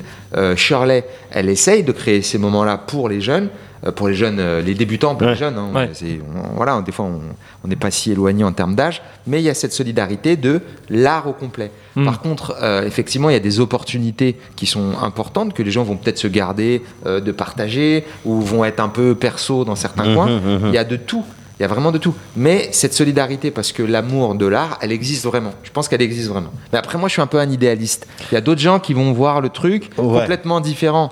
Euh, moi, je me dis, je pense que il y a énormément de personnalités, énormément de parcours, il y a énormément de styles de stand-up. Ouais. stand-up qu'on va pouvoir dire mainstream, il y a ce qu'on appelle l'alternative. Je pense que le futur du stand-up, ça va être l'alternative. Et je pense que dans ce monde-là, il y a des gens qui sont extrêmement créatifs et qui vont être aussi créatifs dans les manières de se faire connaître. Et donc, cette solidarité-là, elle va être dans comment je t'analyse toi, Mehdi. Je veux dire, putain, comment tu fais pour que toi, tu sois bon? Mhm. C'est pas pareil que comment euh, toi, tu pourrais être connu et bon. Mhm, donc, si tu veux, bien sûr, bien cette solidarité, c'est celle du regard extérieur plus que, tiens, je connais un mec à Canal+, je vais te le présenter. Ouais, ouais, Parce ouais. qu'au bout d'un moment, le mec de Canal+, s'il voit que toi, tu été chaud, il va Ouais. venir. Ouais. Parce que c'est un des arts les plus, euh, comment dirais-je, euh, justes. Ouais. Euh, Il y, a, il y a des mecs qui avancent, on ne sait pas pourquoi des fois, ça c'est dans tous les pays du monde et c'est trop marrant. Ouais. Euh, mais très très souvent, c'est c'est juste. T'es t'es obligé Quand t'es bon, marrant. ou- Quand t'es marrant, t'es marrant. Ouais, Ouais, et, ouais. et- et plus le temps va passer, plus les, la jeune génération, là, elle est intransigeante. Ouais, C'est-à-dire ouais, ouais. que elle, elle est hardcore. C'est-à-dire que c'est c'est sûr. vraiment, je veux bien te parler, on est copains, Ouais. mais si t'es pas marrant, t'es pas marrant. Nique ta Mais t'es pas sûr. marrant. Ouais. Bien sûr. Et, et les gens vont dire, mais pourquoi lui il joue? Ouais. Il est pas marrant. Et de plus en plus, et ils ont raison. Ils ont raison. Parce que euh, ça ne fait que pousser tout le monde vers le haut. Bien sûr. Et ils sont super. Voilà. D'accord. Donc il y a de la bienveillance, mais de la- en même temps de la compétition dans le but Il d'améliorer. y a de la peu, bienveillance euh, sur la communauté, sur Ouais. l'art. Ouais, tu c'est vois, c'est comme je te disais, je parlais de la médecine, c'est que tout le monde veut cartonner la médecine en Ouais. médecine. Mm. Les mecs, ils disent, on veut la meilleure médecine. Il n'y a pas un médecin qui dit, non, mais moi j'aime bien celle de 83. On veut la meilleure médecine. On veut avoir les meilleurs médicaments, les meilleurs traitements. Après, on s'en bat les couilles de quel médecin t'es, où t'as appris, Ouais. est-ce que tu gagnes plus d'argent, est-ce que je sais pas quoi. Si t'es un bon médecin, si t'es chaud, t'es chaud. Ouais. Et dans le métier, dans ce travail d'humoriste, il n'y a pas que être marrant qui compte. Si t'es humoriste, que t'es beau gosse, que t'es intelligent, que euh, je sais pas, t'as des connexions de fou, que en plus de ça, t'es trop fort dans la communication, et ben tous ces éléments-là font que t'as une belle carrière. Ouais. Il y a des gars ultra marrants qui font pas spécialement des carrières de fou. C'est comme ça, c'est la Ouais, vie. ouais. Et euh, bon, c'est il y, a- il y a des jalousies, des, tu peux être envieux, tu peux te sentir mal à l'aise, tu peux tout ce que tu veux, comme dans tout, comme dans le foot. Bien sûr, dans- bien sûr, bien sûr. Mais euh, c'est quand même assez équitable, je trouve. Ouais. C'est quand même assez Mm. juste. Ouais. Tu parlais euh, là il y a quelques minutes de bon toi t'es un petit peu un idéaliste et tout. Ça se ça se sent effectivement euh, dans ton documentaire. On a l'impression que tu as envie de répondre à la question est-ce que l'humour est universel? Bah ouais. Est-ce que on peut rire des mêmes vannes quels que soient les pays et tout? Alors sans sans rien divulguer, j'ai le sentiment que tu as eu ta réponse. Bah ouais, ouais. Et on, peut même divulguer. C'est parce que c'est un prétexte, vraiment, cette question. Mais Ouais. on a- Prétexte pour voyager en fait. pour voyager Ouais, et pour ça. montrer des gens qui sont pas des Français parce Ouais. que c'est grâce à Eddie Izzard qui est un humoriste anglais qui est Yes. lui par exemple qui a été extrêmement généreux avec moi qui, qui m'a vraiment un peu aidé poussé à jouer en anglais et, euh, et des actes de générosité qui te donnent envie de répercuter une autre générosité derrière c'est un truc que j'ai toujours vécu moi je, je te parlais de Kamel Ouarti il y a pas longtemps Ouais. Euh, ce mec en banlieue qui nous dit revenez me voir avec 20 pages et tout ça de, de théâtre c'est parce que lui m'a ouvert les portes euh, d'un endroit que moi je considérais comme quasiment inaccessible. Que moi des fois j'ai envie d'aider à d'autres à d'autres niveaux, que je me permets de le faire, de choisir avec qui je vais le faire Ouais. et, et de, de retransmettre cette aide-là. Mais cette aide, je l'ai reçue aussi de parfaits euh, inconnus, euh, comme Eddie Izzard que j'ai pu rencontrer, Ouais. avec qui on a eu des affinités, parce que moi, c'est un peu mon idole. C'est le mec du, duquel je m'inspire le plus. Mon style euh, vient de, de ce que lui fait, parce qu'il est fan des Monty Python, et il fait des personnages et tout ça. Enfin, sur scène, des personnages très rapides, que tu vois Mm. pendant 2-3 Ouais, secondes, où là, il y a un quatrième mur qui Ouais. apparaît pendant peut-être quelques secondes. Ouais. Mm. Donc on décroche du public, puis on revient. Donc c'est un mélange finalement entre les deux trucs dont on parlait juste Ouais. avant. Et euh, Eddie Izzard, il est extrêmement optimiste, il est humaniste, il pense que, que l'humour, ça peut traverser les, les frontières. Et il est au centre du documentaire. Que- ce que j'allais dire, il a une place très importante dans le documentaire, c'est que c'est une espèce de truc et t'arrives d'un coup à une espèce de goulot d'étranglement où tout le monde te dit Eddie Izzard et tu Ouais. te rends compte que c'est un peu le point central de tout ça. Ouais. Ce type qui est, qui est un mec un peu fou, qui a fait des, des spectacles dans plein de langues, qui récemment courait des marathons, il courait des marathons Ouais. quotidiens, Ouais, ouais. je crois quasiment. il a Enfin, fait peut-être pas 29 quotidien. marathons en 29 C'est fou. Enfin, C'est un personnage, c'est un, personnage un personnage euh, Ouais. écrit par quelqu'un. Euh, C'est un personnage de roman, ouais. Ouais, c'est ça. Ouais. Et donc, ça, tu, tu et- sens que c'est quelqu'un de, de, de- de super central dans tout ça, quoi. Ouais, parce que pour moi, dans, dans ma démarche personnelle, ça a été quelqu'un de central. Parce Ouais. qu'à plusieurs reprises, je me suis posé la question est-ce que j'arrête Est-ce que je continue? Parce que dans tous les métiers artistiques, c'est très compliqué. Faut, faut... C'est quelque chose qui vient de toi et Ouais. il n'y a que toi qui peut te pousser à monter sur scène. Même si tu as des producteurs qui veulent te mettre de l'argent, moi, des fois, j'entends. Je parle à des collègues qui me disent bah, il y a mon prod, il veut prendre telle salle et machin et trucs. Et les gars, tu sais, tu dis ça à un jeune, il explose. Tu vois, tu fais Ouais. waouh, mais c'est incroyable, c'est merveilleux. Mais à l'intérieur, tu restes un humain, tu as tes doutes et tu es, quelqu'un de complexe. Donc, Mm. plein de fois, je me suis dit, mais qu'est-ce que je fous là? Et en fait, ce qui est chouette, c'est que euh, Eddie va rechercher du sens dans ce qu'il fait. Ouais. Il fait pas les choses pour le côté futile euh, de les faire. Il fait les choses parce qu'il essaye à chaque fois d'y mettre un défi du sens et une récompense personnelle. Donc euh, le fait de faire des marathons, euh, il va euh, se montrer partout, essayer de récolter de l'argent pour des assos, mais en même temps pour lui il kiffe parce que au niveau du plaisir de réussir à faire autant de marathons et, et d'atteindre un niveau sportif comme ça à son âge, c'est kiffant. Ouais. Ouais. Moi, pour mon parcours personnel, il m'a appris euh, enfin, il a été l'exemple, sans vouloir euh, m'a- m'apprendre, euh, de, de croire dans l'humour absurde que, que tu développes et aussi de croire, de, de- de croire dans l'intelligence du public. Mm, Ce qui mm. est quand même quelque chose que tout le monde ne fait pas. Et euh, lui, il va parler de thèmes très compliqués, mais il va essayer de les vulgariser Mhm. et en faire quelque chose de super accessible, tout, en toute humilité.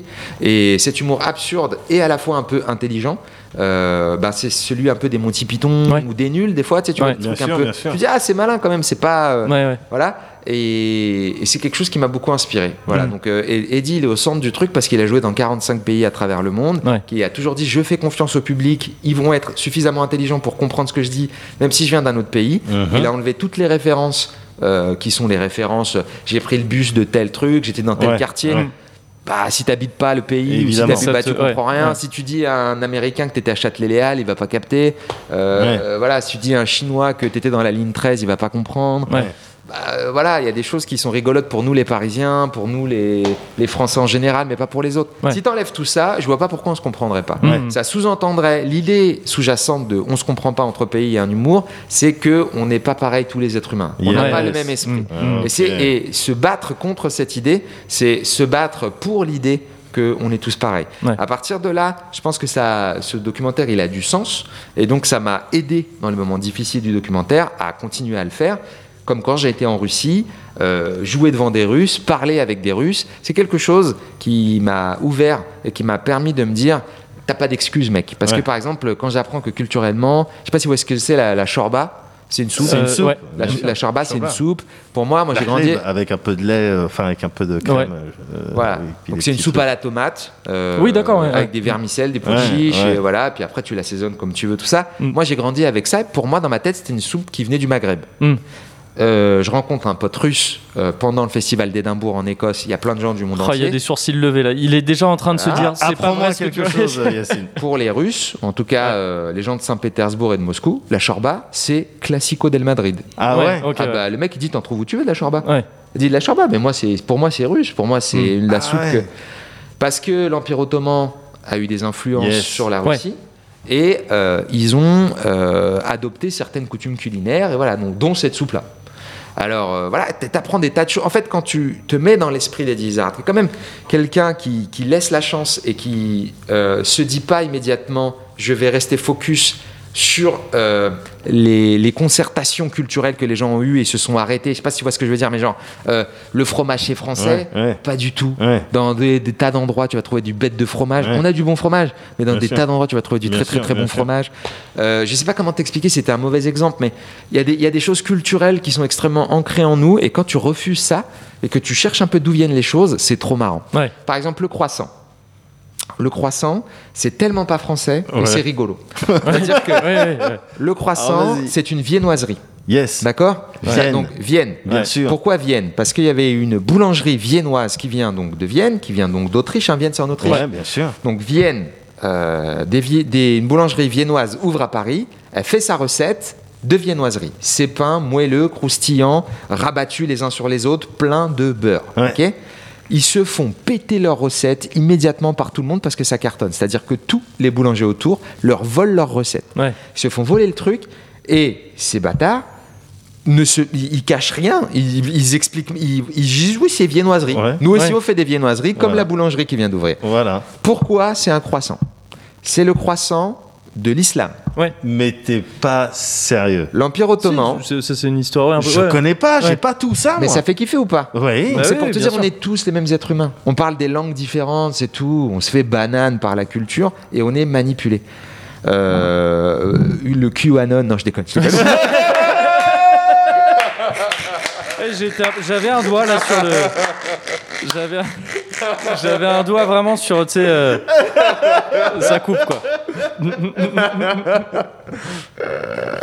non, mais on, on est un peu tous pareils parce que euh, on se laisse avoir par l'identité nationale qui est de, Ouais. de genre ouais la France c'est ci c'est ça mais non mais la France on l'a fait comme on veut Bien la sûr. France on l'a fait comme on peut Bien les sûr. Américains ils croient que les Français c'est des gens avec des bérets et des baguettes et ben c'est pas vrai il y a plein de Français différents moi quand j'ai été en Russie j'imaginais Duff Lundgren Mais- je le dis dans le Ouais. documentaire Ouais, je te jure que c'est vrai je te jure que c'est vrai Mais Eh ben, Drago dans Rocky 4. Bah oui. enfin, voilà, voilà, voilà. Eh ben, eh ben, En mon toute pote simplicité. Igor, pour de vrai, il était vraiment fâché parce qu'Igor, il m'a dit, ben non, mais euh, ça nous énerve vraiment dans la vie. Ouais. Il a fait la blague dans le documentaire qu'on Ouais, voit, ouais. mais dans la vraie vie de la vie de les coulisses, Ouais. il m'a dit, ça casse les couilles parce que tout le monde pense que que, que ça nous ressemble alors qu'il est suédois. Oui, bah oui, et, bien sûr, euh, et ça le rend ouf. Ça, en fait, euh, voilà, donc tous ces éléments sont fascinants. J'ai été en Afrique du Sud euh, et c'était aussi fascinant de découvrir un monde que, bah, qui a été euh, décrit que dans les livres d'histoire ou Ouais. par des documentaires, Ouais. parce que l'apartheid était tellement important là-bas. Ouais. Les gens en parlaient et rencontrer des gens qui viennent euh, de cette culture, de cette histoire-là, voir à quel point ils sont des bars et tout, ils sont. C'est incroyable, t'imagines pas qu'il y a des artistes de stand-up Ouais. aussi puissants que des Américains qui habitent euh, euh, en Afrique du Sud. Et pourtant, c'est le cas. Il y a un mec qui s'appelle euh, Trevor Noah. Ah, c'est ce que j'allais dire, oui, c'est ça, C'est un un tueur. mec. euh, Ouais, C'est un ça. tueur, ouais. Un tueur, le Voilà. délichon. Voilà. Et Ouais. ben moi, Trevor Noah, je l'ai vu, il n'était pas connu. Ben, c'est Eddie Izzard. C'est Eddie Izzard qui a proposé à Trevor Noah de partir d'Afrique du Sud, d'aller au festival d'Édimbourg en Écosse. En Écosse, il cartonne sa grand-mère. Il y a des agents du monde entier qui le signent.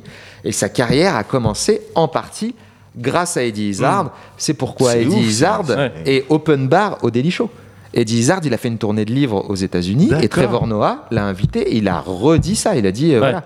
Pour te donner l'exemple avec Eddie Izzard, moi, Eddie, le truc qu'il a fait, euh, mais c'est comme dans les films, les gars. Tu vois, c'est pour ça que, certes, je suis idéaliste, mais c'est c'est cool de vivre des beaux trucs parce Ouais. que c'est faut mettre du roman un peu dans sa life. Bien sûr, bien sûr, bien sûr, bien faut, sûr. faut croire en. Il faut essayer en tout cas. Bien sûr. Des fois, on- des fois, notre vie elle est nulle. Et Ouais, ouais. comme pendant le confinement. Ouais.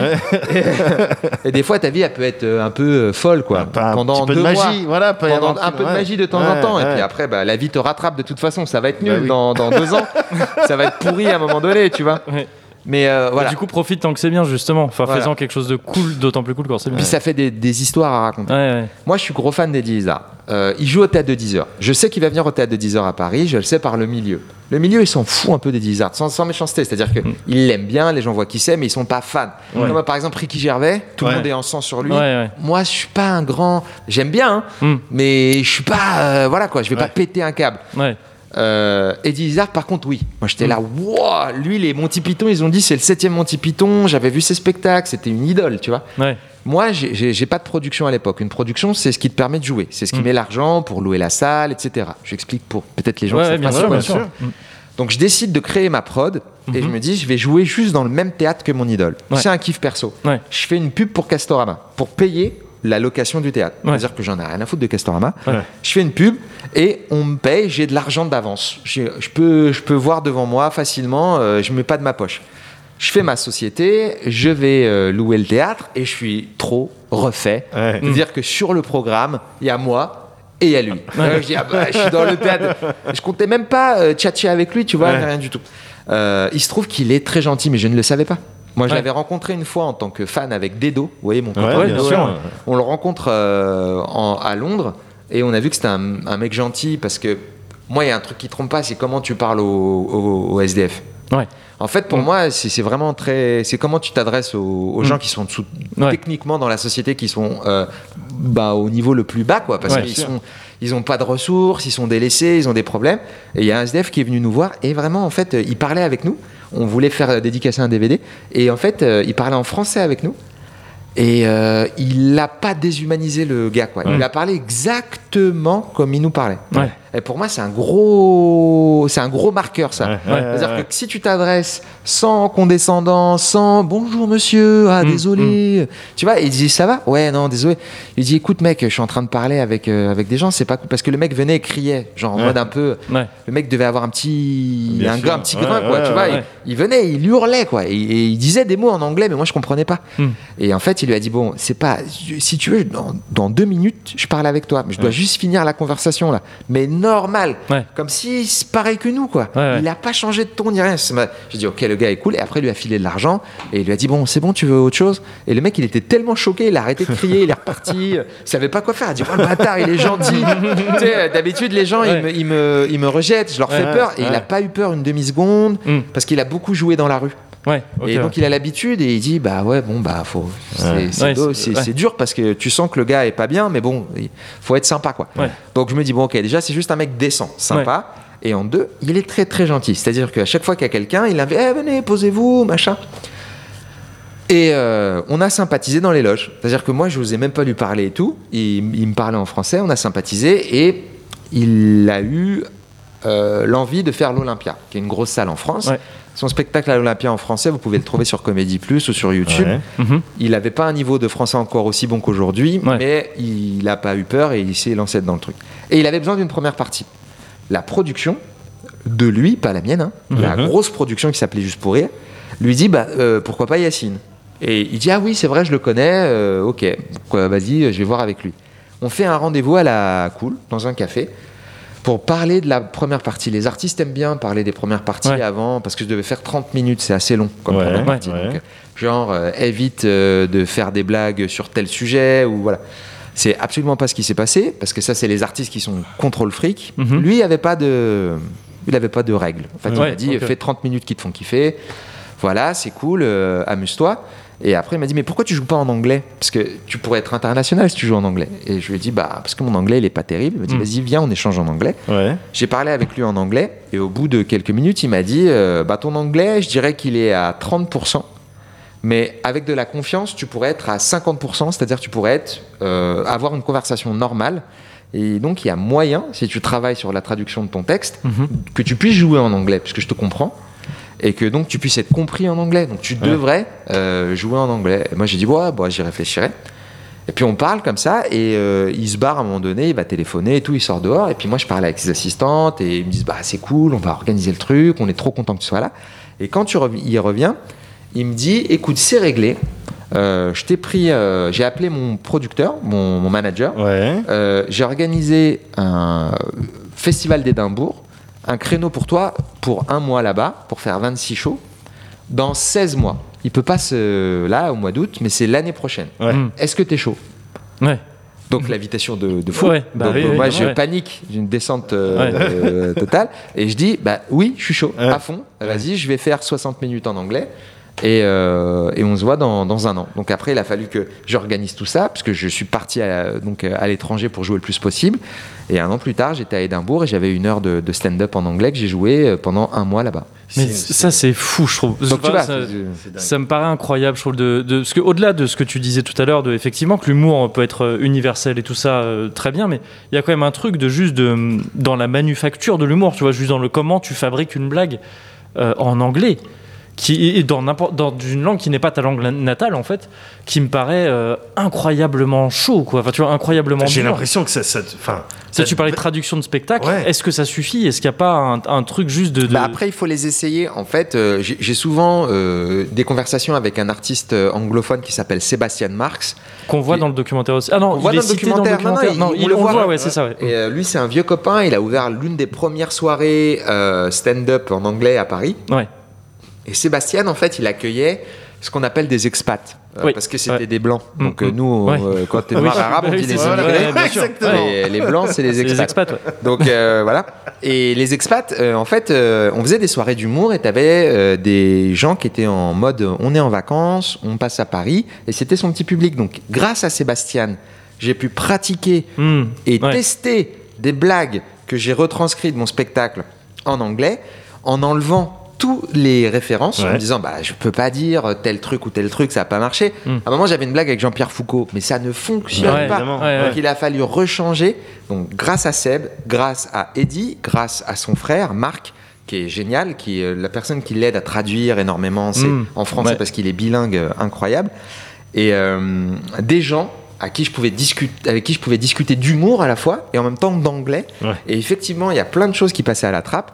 Faut savoir que j'ai, quand on parlait d'investissement tout à l'heure, euh, moi j'ai- passé un temps fou et beaucoup de bah, d'investissement même financier à me barrer à Londres Ouais. tout seul à chercher des, des spots comme si je recommençais à zéro, ce dont je parlais avant pour les jeunes de maintenant, Ouais. à euh, saouler des gens pour avoir 5 minutes et à payer une semaine d'hôtel en sachant que j'avais que deux spots de 5 minutes, en espérant trouver d'autres choses. Et quand tu as 5 minutes, c'est pas 6 minutes. C'est-à-dire que quand tu as 5 minutes en Angleterre, il y a tellement de monde et c'est tellement, tellement rodé qu'à la quatrième minute, le mec il monte sur scène et il te fait, avec son index, Mm. une. Ouais, Ça veut dire qu'il te reste une minute, après tu euh, Tu niques ta mère dégages, de là. Voilà. Donc, euh, toutes ces choses-là, je les ai revécues Mm. et ça m'a redonné du, du, du peps quand je reviens en France. Parce Ouais. que quand tu reviens en France, c'est comme quand Sangoku il sort de la salle du temps. Ouais. Tu vois, Ouais. c'est beaucoup plus facile. Ouais. Et, et même psychologiquement, tu vois, euh, on sûr. dit ouais Yacine il est gentil, je suis pas gentil parce que beaucoup de comiques euh, me disaient ça. Enfin bref, Ah il y a- y, une Ouais, répute, j'ai une petite répute. T'as une petite. Oh, t'es gentil quand même. Mais euh, je suis sympa, mais je suis pas, je suis pas vraiment gentil. C'est juste que tu dis, tu t'es, tu tapes des l'enfer en fait. C'est Ouais. l'enfer. Ouais. Aller jouer en Angleterre, Ouais, ouais, ouais. c'est dur. Ouais. Aller jouer aux États-Unis, c'est même pas la peine. Là, il y a un pote à moi qui s'appelle Noman Osni qui est à Los Angeles. C'est un héros. Ouais. C'est un héros pour moi. C'est un, c'est un Super Saiyan 2. c'est un autre niveau. Le mec, il est dans un délire. Il fait des Ouais. sketchs, il fait tout. Il lâche pas l'affaire. C'est, c'est pas un Indo qu'il a lui. C'est, c'est un délire. C'est Rock Lee. Ouais. Tu vois, il lâche pas l'affaire. Il dit, je m'en bats les couilles. Je ferai toutes les pompes. Euh, tu vois ce que je veux dire? Ouais. euh, mais vo- voilà, donc c'était pour, pour vous expliquer que il y a des choses un peu folles et magiques qui peuvent se passer entre les artistes, euh, les gens qui s'entraident. Farid, il a aidé énormément de monde. Euh, je sais que Blanche, par exemple, elle a aidé Ouais, ouais. Douli, par exemple, là, très Ouais, récemment, euh, qui est une artiste qui est super, mais elle a vraiment aidé parce que ça lui a plu et qu'elle a kiffé. Euh, aux États-Unis, ils s'entraident tous, même Mm. si on est tous en compétition. Ouais, bien sûr. ouais. Oh, Sangoku, je commence à en avoir assez de ces pitreries. Tu as toujours été en avance sur moi, et tu as même failli mourir à cause de moi. Je ne t'avais pourtant rien demandé. Aujourd'hui, c'est à moi de sauver cette planète. Je sais que j'ai fait beaucoup d'erreurs dans le passé, mais cette fois j'irai jusqu'au bout. Repose en paix, vieux frère. Je veille sur tous nos amis. Il ne leur arrivera rien. Je te le promets. Pars tranquille. Je m'occupe de ces deux fous. Je ne te décevrai pas, tu as ma parole. Lorsque tu reviendras, tout sera rentré dans l'ordre. Je, je suis euh, naturellement un petit peu repoussé par ce genre de profil. Je crois que tu allais dire que c'est naturellement un peu arabe. Je, oui. C'est pas quelque chose que tu travailles au quotidien. Mais ça se bosse, hein. Ça, La ça, rapidité, ça, ça, la ça, rapidité, ça, ça, ça, se- bosse, hein. Tu l'es pas Ça comme se travaille parce qu'il y, y a- il y a autant de styles d'arabe que d'arabe, j'ai envie de dire. Évidemment. Oui. Voilà, euh, Bah oui. Chacun a son, a son petit côté, son petit. Parce qu'il y a un, euh, un mélange comme ça de compétences Ouais. feng shui à l'intérieur de toi, C'est ça. en fonction de qui t'es, c'est quoi ton style, d'où tu viens, Voilà. où t'as grandi. Ton histoire, Ouais, Il y a bien sûr. différentes saveurs, on se Bien reconnaît sûr. entre nous. hein. C'est Bien vrai. sûr. Ouais. Ouais. On a un signe. Des arabes. c'est vrai. Tu veux alimenter tous les complotistes. euh, le signe arabe. Pour se Ouais. reconnaître et que vraiment on organise des trucs. En fait, c'est tricky parce que c'est une couleur. C'est- le vrai. vert. Exactement. Ah oui, on est- ouais, Ouais, tous ouais, ensemble. ouais, tu connais. On a failli se faire cramer récemment là. Non, il y a eu un truc vraiment, non Ben, le verre des écologistes. euh, Ah oui, ah oui, si, Je je savais pas, mais bah, peut-être t'as pas compris, mais c'est les Arabes. Ouais, voilà, c'est ça. Oui, non, mais c'est vrai que j'avais. mais ça. comme quoi, ça, ça passe inaperçu. Eh ben ouais. Tout le verre, euh, Ouais, le tout- verre de la force verte des biomanes, C'est un arabe. en C'est fait, c'est un japonais, mais il est musulman. Exactement. À chaque fois que tu ne verras jamais dans un épisode de Bioman manger du porc. Ouais. Non, c'est vrai, c'est vrai. Jamais de petit tonkatsu. Ah non, vrai, Ah, Ahmed, c'était comme bah, ça qu'on le c'est ça, sur le plateau, bien sûr. Et là, Ouais. je salue ton habileté, Kevin, de, de rire avec nous, de faire des blagues tout en évitant le racisme. C'est très C'est, compliqué. euh, C'est En- en vraiment tant quelque que- Et je- là, je me dis, tu vois, je suis dans Voilà, une non, mais là, t'es dans, dans ta Je suis le blanc à dire, est-ce Avec ta que. posture de maximum de concentration. maximum de concentration de tiens, eux ils peuvent faire toutes les blagues qu'ils veulent. Moi je ne peux pas faire grand Est-ce chose. que c'est cool Comment, comment passer cette Mais, demi-heure mais voilà, regarde, regarde, Voilà. même si, cette attention, personne civilisée. Mon Eh ben huitième de sang algérien, quand même. C'est vrai, Ouais, c'est vrai, c'est vrai. C'est ce qui parfois. fait que parfois, je peux dire un petit truc. Ah, un ouais, truc ouais, vite fait. petit- voilà. Ah, dis donc. Ouais, Et puis après, très vite, je retourne me cacher. ouais, c'est vrai, c'est vrai. Non, mais c'est. Écoute, ça ça. c'est un privilège. Je suis mon euh, propre Pascal Légitimus, en fait, si tu veux. Ouais, Ce qui me cool. permet de faire un peu des vannes très Ouais. détendues, surtout. Ouais. Et euh, je, suis les, je suis les trois inconnus en même temps. Et ça, c'est assez cool. Je- Ça veut dire que t'es deux blancs un métis. C'est très marrant. C'est très marrant. Ouais. Ah, c'est génial.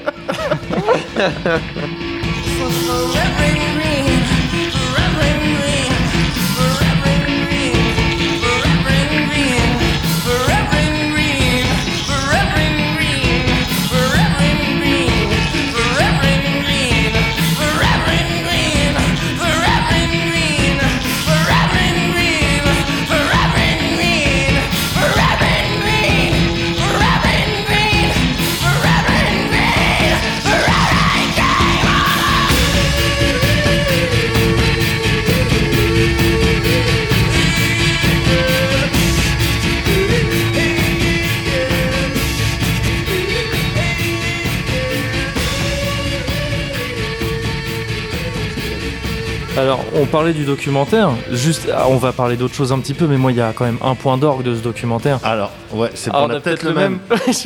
Vas-y. Il y a Grand Clem euh, dans. euh. Il y a, Grand il y a- Clem Il y a c'est Grand Clem. Clément Morin. Ah, mais oui. Sais, il est grand, il s'appelle Clément, oui, du- mais on l'appelle. Grand ouais tout à c'est fait. ça. Bah oui, bah, euh, il faut savoir que. Parce qu'on le voit juste un tout petit il peu. sur une il se- chaise. Il s'assoit Je, table. putain, je me suis dit, attends, c'est Grand Clem C'est grand. C'est totalement Clément, Clément Morin. Ouais. Euh, bah, Clément, il faisait le, il faisait, Le il son, faisait le son. Ouais. Voilà. Et c'est Rémi Argot. Ah, Il bah, bien sûr, euh, Ok. il faisait- il le cadrage. Oui, c'est Clément.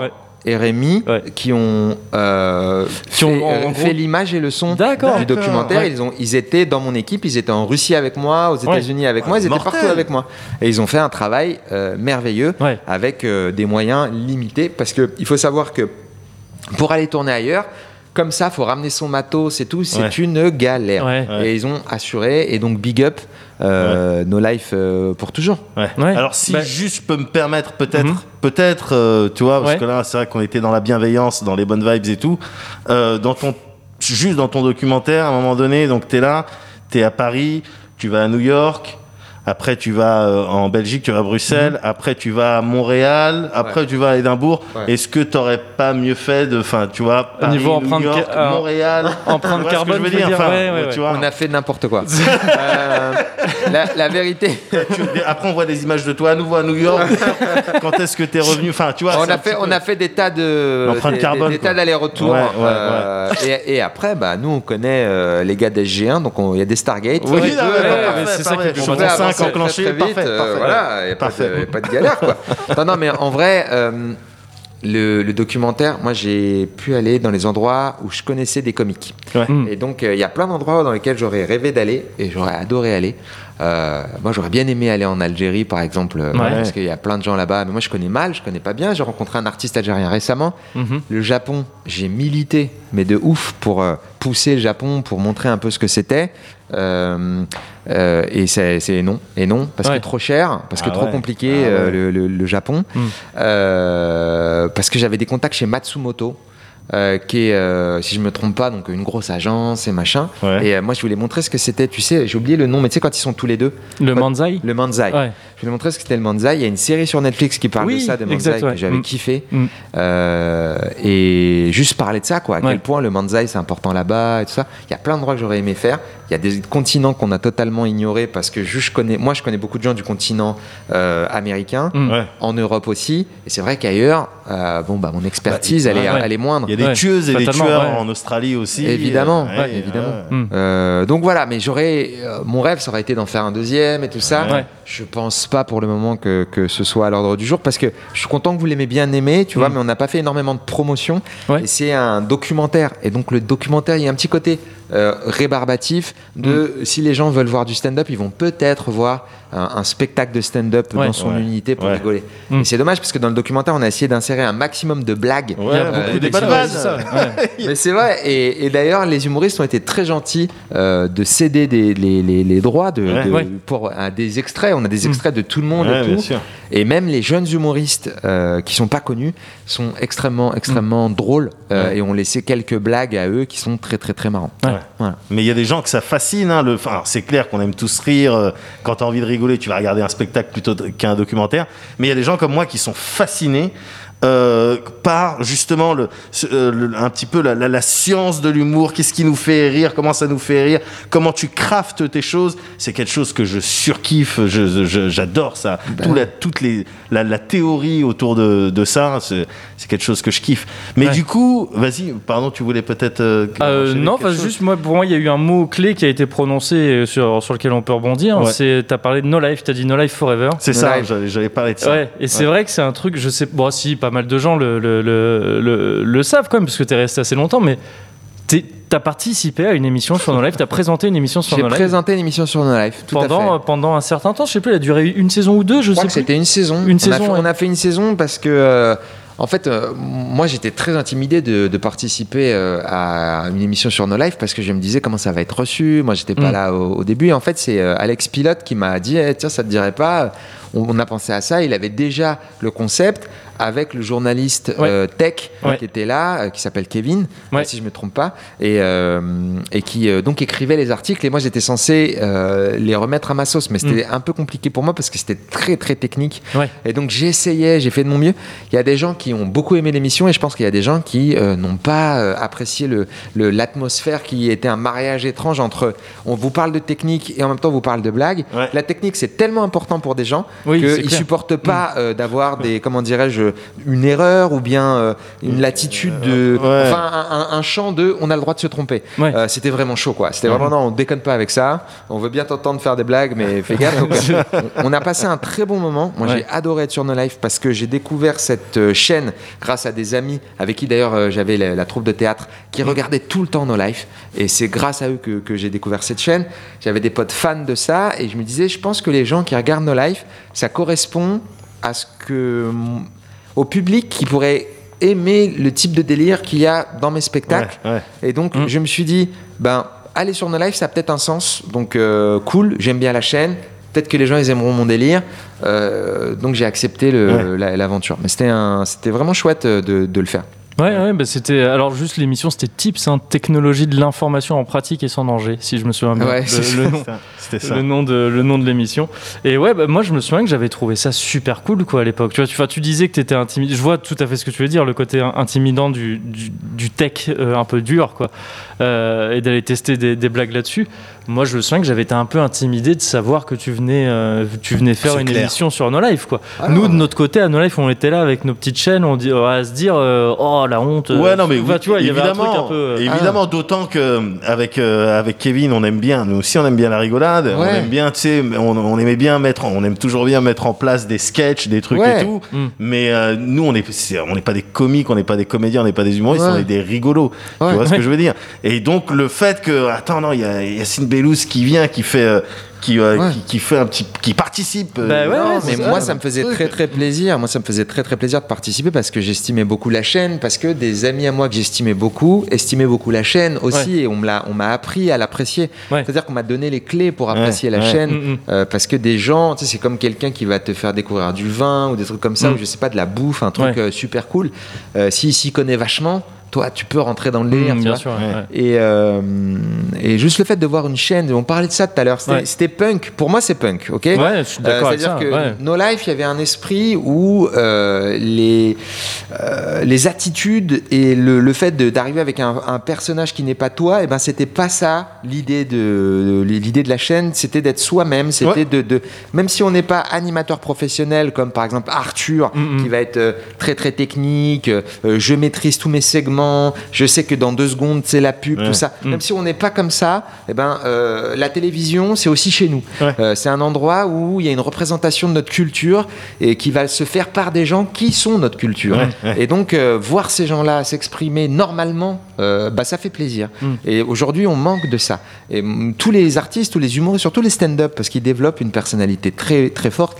Les stand-up, eux, ils veulent ça. Ils veulent de la variété. Ils veulent des gens différents. Mm. Et No Life, c'était des gens différents qui s'assumaient et qui donnaient courage aux gens qui étaient différents, mais chez eux, en les gars, à se dire, euh, on est des, avant on était appelés les nerds, C'est vrai, ou les c'est vrai, geeks, c'est vrai, ou c'est les. vrai. Moi, j'avais fait la chanson du geek et tout. Ouais, Euh, c'est ce que on- je veux dire. On a t'as- fait des blagues. T'as commencé un peu estampillé comme ça Bah ouais. dans, les, dans les premières saisons Exactement. du, du Jamel Comedy Club. ouais. Bah oui, parce que j'avais fait un sketch qui avait fait beaucoup rire, mais Ouais. pour moi, je me décrivais en quelque sorte moi-même. Moi, j'étais jamais été un addict des jeux vidéo, Mm. mais par contre, j'ai toujours été fan de manga, fan Ouais. de Super Nintendo, et j'étais un petit gros au collège, Mm. euh, bah, qui a pas la cote avec les meufs, mais par contre, quand il y avait un Shonen Jump euh, déchiré en deux, bah, j'étais dessus comme un fou, Ouais. parce que c'était euh, fou d'avoir un Shonen Jump et des pages du moment où euh, t'as Trunk euh, qui Ouais. se tape contre Cell, Ouais. et toi, tu sais même pas ce que tu vois. Tu comprends pas encore à cette époque que Bah c'est. Trump contre ça, Trunk contre Trump Cell. contre Cell, c'est leur chapitre. mais tu vois, quand il, quand il a les plus gros Quand il est de- super musclé, ça.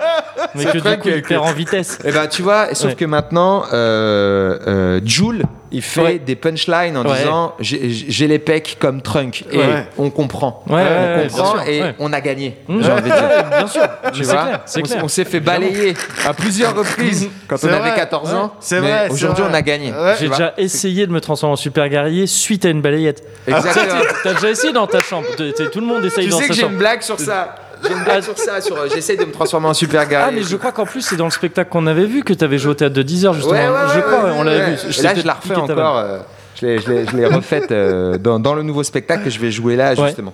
Euh, donc, le, le plus important, si tu veux, dans, dans, dans cette notion de no life, c'était le côté intimidant pour moi. C'était j'arrive dans un monde qui est déjà hyper, euh, hyper présent Ouais. et qui est lui-même. Et c'est Ouais, ouais. loin du faux semblant de tout ce que j'ai pu croiser à d'autres endroits. On va pas euh, rentrer dans les, les Oui, délires. bien sûr. Mais, mais s'il y avait une qualité qui se ressentait même à travers l'écran, et ça c'est très très très très rare, Mm. c'est que c'était fait avec passion, les moyens du bord et honnêteté. Mm. Donc, euh, si tu mélanges tout, ça fait intégrité, on est content. C'est-à-dire Ouais. qu'on se dit, on se fait pas banane, quoi. Ouais. On n'est pas avec des arnaques qui se foutent de notre gueule. Mm. Et ça fait plaisir d'avoir ça, et c'est de, c'est pas très présent. Et les trucs dont tu citais sur YouTube, effectivement, il y a des trucs un peu cool qui, qui, qui se passent. Moi, j'aime bien, par exemple, il y a le joueur du grenier que je trouve sympa, drôle et tout, qui parle de jeux vidéo.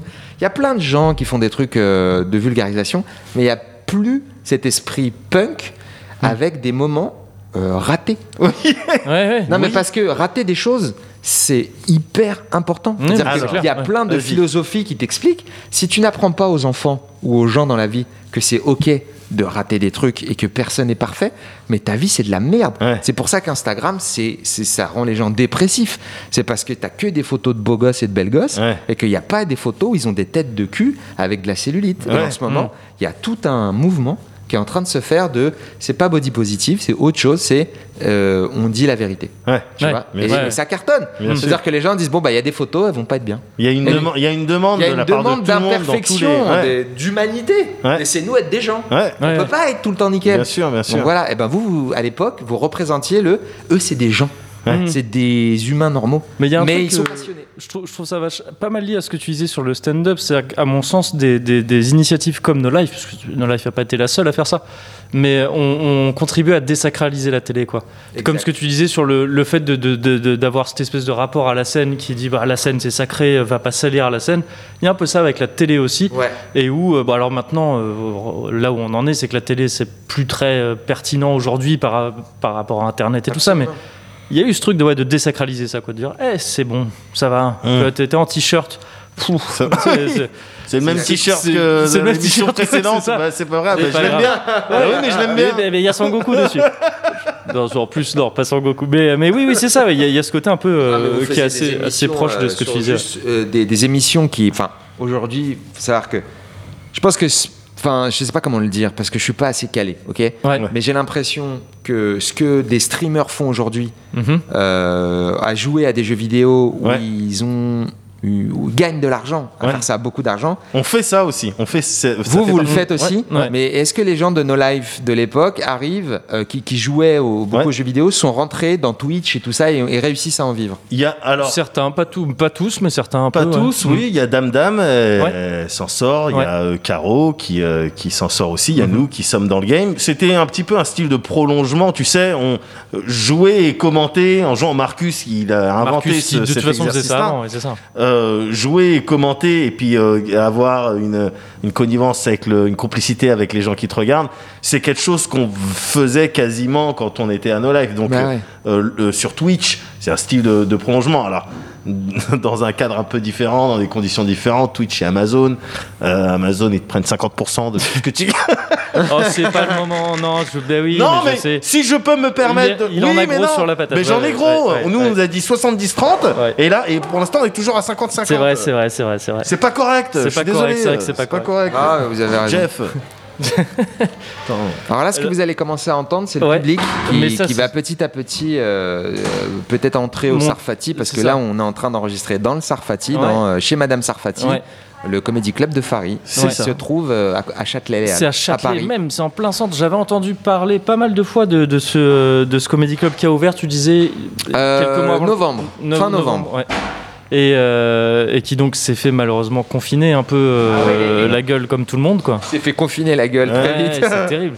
Et, euh, et, et je suis content euh, d'y foutre les pieds parce que parce que euh, Mehdi et moi on avait on n'est jamais allé dans un comedy Non. club et, euh, et, euh, et alors bon c'est pour l'instant c'est un bar hein, c'est pareil Ouais, voilà. mais il y a bar, une il salle au-dessus quoi il y a une salle Ouais. au-dessus et, et c'est quoi c'est tous les soirs Jean Euh, ouais, c'est du mercredi au dimanche. Euh, Il y, a- il y a des soirées, euh, il y, a- il y a deux à trois spectacles par soir. ouais Euh, c'est une petite capacité, donc faut réserver assez vite. Mhm. Euh, surtout avec les, les barrières, enfin les gestes barrières, Oui, bien sûr, il y a ouais. encore moins de monde qu'avant. ouais Euh, c'est un endroit euh, où en fait il y a cinq humoristes qui passent sur scène ouais euh, et, euh, et il y a- tu sais jamais à l'avance qui va venir. Mhm. Mais il y a vraiment des gens très très euh, haut niveau quoi. Même si Ouais. tu les connais pas, c'est des gens qui ont été très soigneusement sélectionnés par la programmatrice.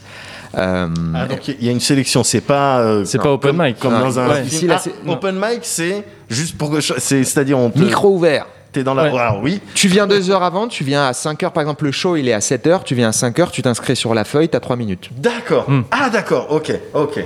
Donc ça Les laisse 3 la place minutes c'est amplement suffisant pour voir si histoires. t'es marrant. Ouais. ouais c'est ça ouais Euh, et là donc c'est pas le cas non là c'est une sélection et tout ça Là la sélection elle est ouais. vraiment dure, c'est pas facile parce que justement ils veulent, euh, ils veulent à la fois donner des opportunités aux jeunes talents, mais le niveau des jeunes talents maintenant c'est pas du tout le même que le nôtre à l'époque. Ouais. C'est vraiment, c'est comme dans Dragon Ball quoi. Ouais, c'est ce que tu dis, c'est la génération, Ils sont ultra euh, chauds ouais, ouais. et ils sont tout de suite en Saiyan 2. Mm. Nous, on a Ouais. galéré, on a appris à voler. on a Eux, ils sont trop forts. Ils sont si c'est comme dans Dragon Ball c'est les Tismé les meilleurs Euh, ouais, Parce que ouais. c'est ça le truc de Dragon Ball, les c'est Saiyans c'est les. Tismé, ouais, c'est ça. Ouais, Saiyan Tismé, c'est Ça donne des mecs trop C'est forts. ça. Ouais, bah ouais, évidemment. non, mais euh, il y a vraiment une vraie différence. Et en même Ouais. temps, c'est c'est Bah, normal quoi, dans, c'est tous les. du truc qui Exactement, marche, c'est quoi, normal. Et il y, a- il y a des gens qui commencent le truc. Au début, c'est un peu, euh, si tu veux, ça se met en place. Et une Ouais. fois que c'est intégré dans la culture populaire, bah, t'as plus besoin de replacer les références. Et les Ouais, mecs, ils arrivent, elles tout le monde sait de quoi ouais. on parle, et badaboum quoi. Mm, mm, mm. Et toi, c'est un lieu dans lequel tu es amené à jouer aussi euh, ici? Ouais, je joue euh, de temps en temps ici. Je fais des passages. Donc, le passage, c'est 15 minutes à peu près. Ok. Et bah, en fait, c'est un peu en fonction, quoi. C'est en fonction de quand on peut, quand ils me reçoivent ici, quand moi j'ai le temps aussi également, parce que je fais des tournées. Ouais. Je joue aussi mon propre spectacle. Ouais. Quand on peut faire une transition ou euh, Euh, Euh, alors, je- Ah, ouais, yes, ouais, yes, c'est, yes, euh, si, c'est bon. Attends, je sais pas parce que je demande au chef Si, de la Oui, transition. bien sûr, bien sûr, mais j'ai l'impression que ouais, c'est attends, pas mal. Attends, moi c'est à toi de me dire, c'est Ouais, toi chef ouais. transition. Parce que là, toi, t'es arrivé par la gauche, moi j'étais comme ça au niveau de la transition. en fait, Si, il parlait si, de bah si, spectacle. on est sur une situation de transition. bah, on est sur une je suis situation de transition. Ah bah écoute, je suis Ah, c'est pas mal, Ça veut dire que quand même, je me démerde pas mal. On croise les doigts, les mecs. Allez. Mais ouais, bien sûr, tu fais ton. Alors, j'ai demandé juste avant qu'on parle de ton spectacle.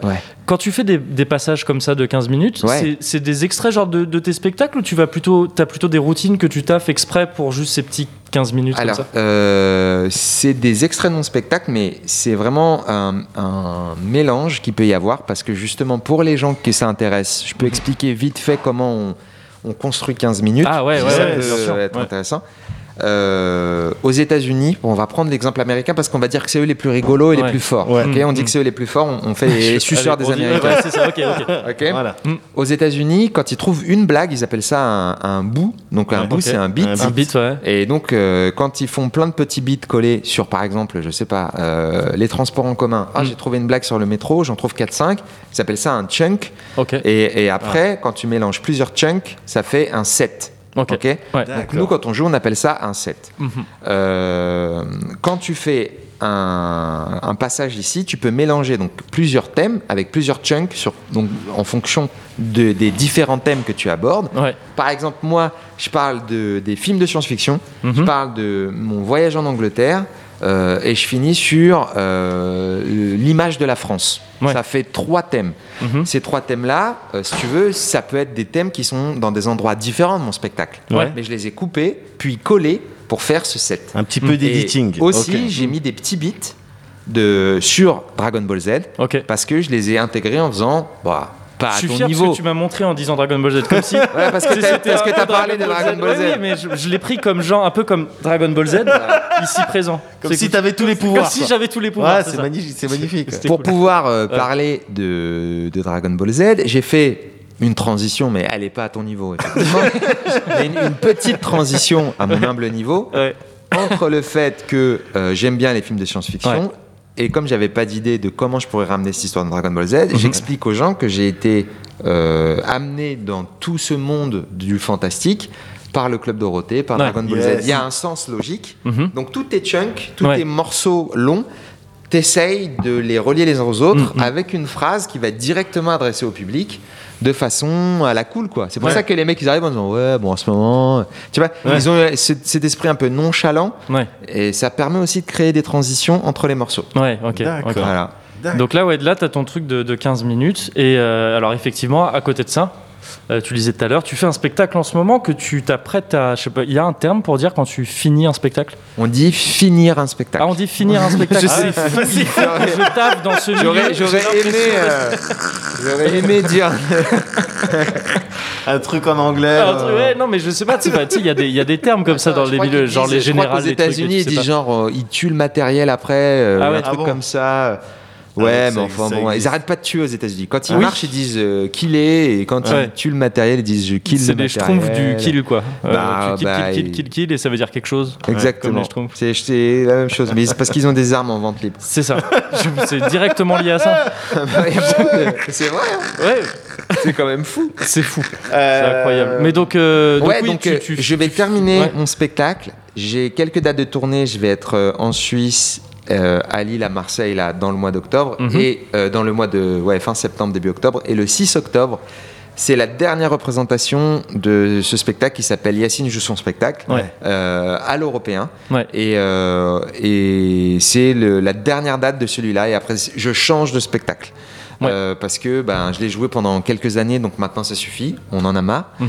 Euh, il a eu beaucoup de formes différentes, il a évolué, etc. Et, euh, et je vais faire cette dernière représentation, puis après recommencer à écrire des petits bouts, ce dont on parlait, Ouais. pour essayer de reconstruire un nouveau spectacle. T'es déjà sur des trucs un petit peu là ou comment En fait, comment ça se passe quand t'es sur un spectacle? T'es déjà un peu en train. Enfin, quand t'es sur la fin d'un spectacle, t'es déjà un peu en train de penser au suivant ou- Ouais, généralement, j'ai des, des petits morceaux, mais c'est pas encore très très très euh, précis. Ouais. Et je dois vraiment tout essayer, quoi. Faut, enfin, Ouais. tu peux pas. euh, Ouais.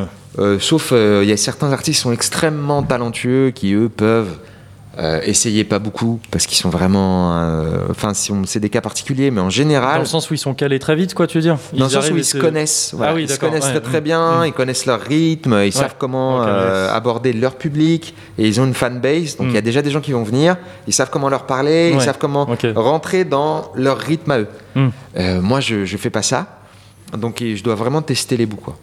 Et donc pour faire ça, ça me demande du temps et et en plus, comme c'est des blagues absurdes, des fois vraiment tu penses Ouais. que ça va être simple à comprendre et les gens te regardent en disant on ne comprend pas de quoi tu parles. Ouais, ouais.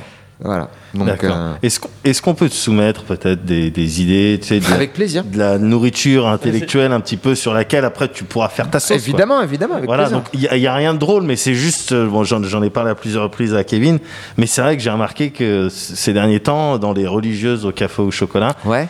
Il y a de plus en plus de boulangeries qui mettent plus la petite pointe de crème sur la petite boule. Donc C'est voilà, vrai. c'est une base. Bah, c'est bien, ça. Je me dis, c'est du Ouais. un petit peu stand-up matériel. Moi, je me demande, Ouais. si- je, ça c'est super, mais je me demande si c'est pas un peu trop engagé. Alors. Après, faut Mais faire parce attention à qu'il quand y même a un certain à un nombre de trucs qu'on peut plus. gens. Voilà. Est-ce Parce qu'on a que encore le droit de dire Moi, j'ai euh, vu, j'ai vu la double lecture dans ce Ouais, que tu dis, oui, je- et oui. je suis pas sûr. Mais c'est comme euh, Euh, le, le livre d'Agatha Christie. Enfin voilà. Exactement. J'ai pas encore envie de le droit mettre- de dire euh, Euh, j'ai pas envie de mettre ma vie en danger parce que ça, ouais. tu, ça va trop loin. Mm. Et, euh, et donc on sait tu ferais beaucoup de choses pour l'humour, mais peut-être pas aller jusqu'à euh, te foutre en l'air pour rien comme ça. Non, il y a, il y peut-être des- d'autres sujets un peu moins des- des, problématiques. trucs un peu plus consensuels. un petit peu moins, voilà. Euh, t'aliènent moins de public, quoi. Tu vois, là, c'est dommage. Oui, bien sûr, ouais. Bon, bon, c'est voilà, c'était voilà, Non, c'était mais voilà, écoutez, non, non, voilà, Mais ça a juste, toujours euh, été un peu le casse-cou du duo. Ça a moi, je l'ai noté. mec, Ouais, euh, c'est un vrai c'est- dingue, hein. Ouais, ouais, le Toi, mec tu est- rentres dans. Ce mec est T'as un pas malade. peur. hein. Il y va. hein. oui, Et à sûr. chaque fois, on parle de lui comme ça avec des accents de doubleur français. Ce mec est un malade. Personne n'ose faire ce qu'il dit sur, sur les religieuses au chocolat. Quelle puissance incroyable. Non, mais je me le note. D'accord, ok. Oh putain, ce sera tellement le kiff. Consécration, tu dirais à tes enfants, ça c'est papa, ça. Les religieuses, ce serait beau. Ouais, putain, eh, Ce serait marrant de. Si je fais. Euh, euh, faudrait que je fasse un passage où j'enregistre Ouais. euh, sur mon téléphone. Ouais. Euh, un moment où je parle, je sais pas si vous avez remarqué, mais dans les religieuses. euh, Et après, vous le mettez à la fin du stand-up du, du podcast. On a, on a l'extrait. C'est ça. Et ça fait genre une belle histoire, tu vois, de, Ah, de film magnifique. qui finit. Et je fais un docu derrière. Ah bah oui, bah ouais. Ah, évidemment. Bah, ça ferait une belle fin de podcast.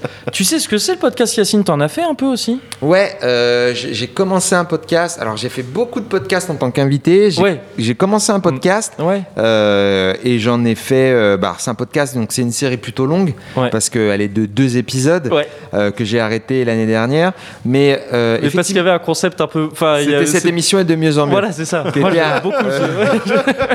Mais c'est triste qu'elle s'arrête au deuxième numéro où tu dis, ouais, bon, bah. Vois, bah, elle était On pas a mal. déjà touché elle le était pas mal. Hein. Il y a deux trucs, oui, soit elle était pas mal, soit c'est bon. ouais.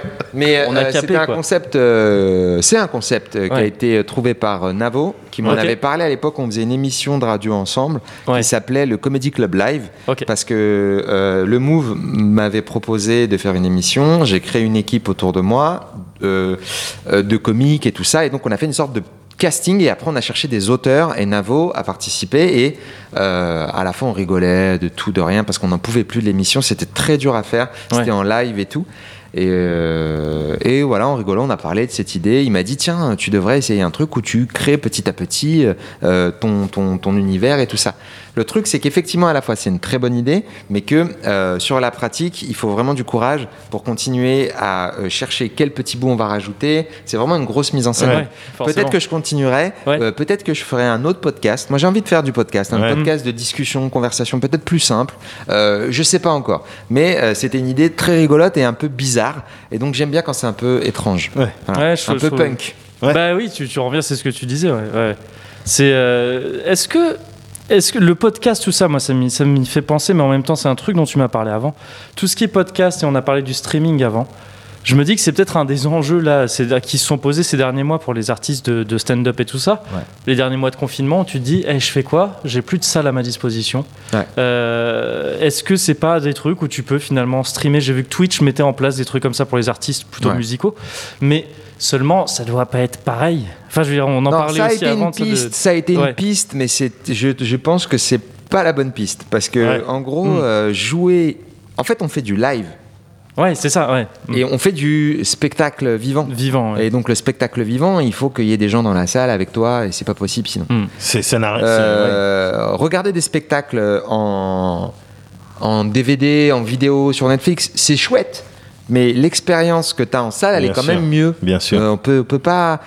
euh, J'ai vu Dave Chappelle quand il est venu en France. euh, c'est la folie électrique. Tout le monde est ensemble. Ouais. Les gens Mm. sont heureux, ils se lèvent.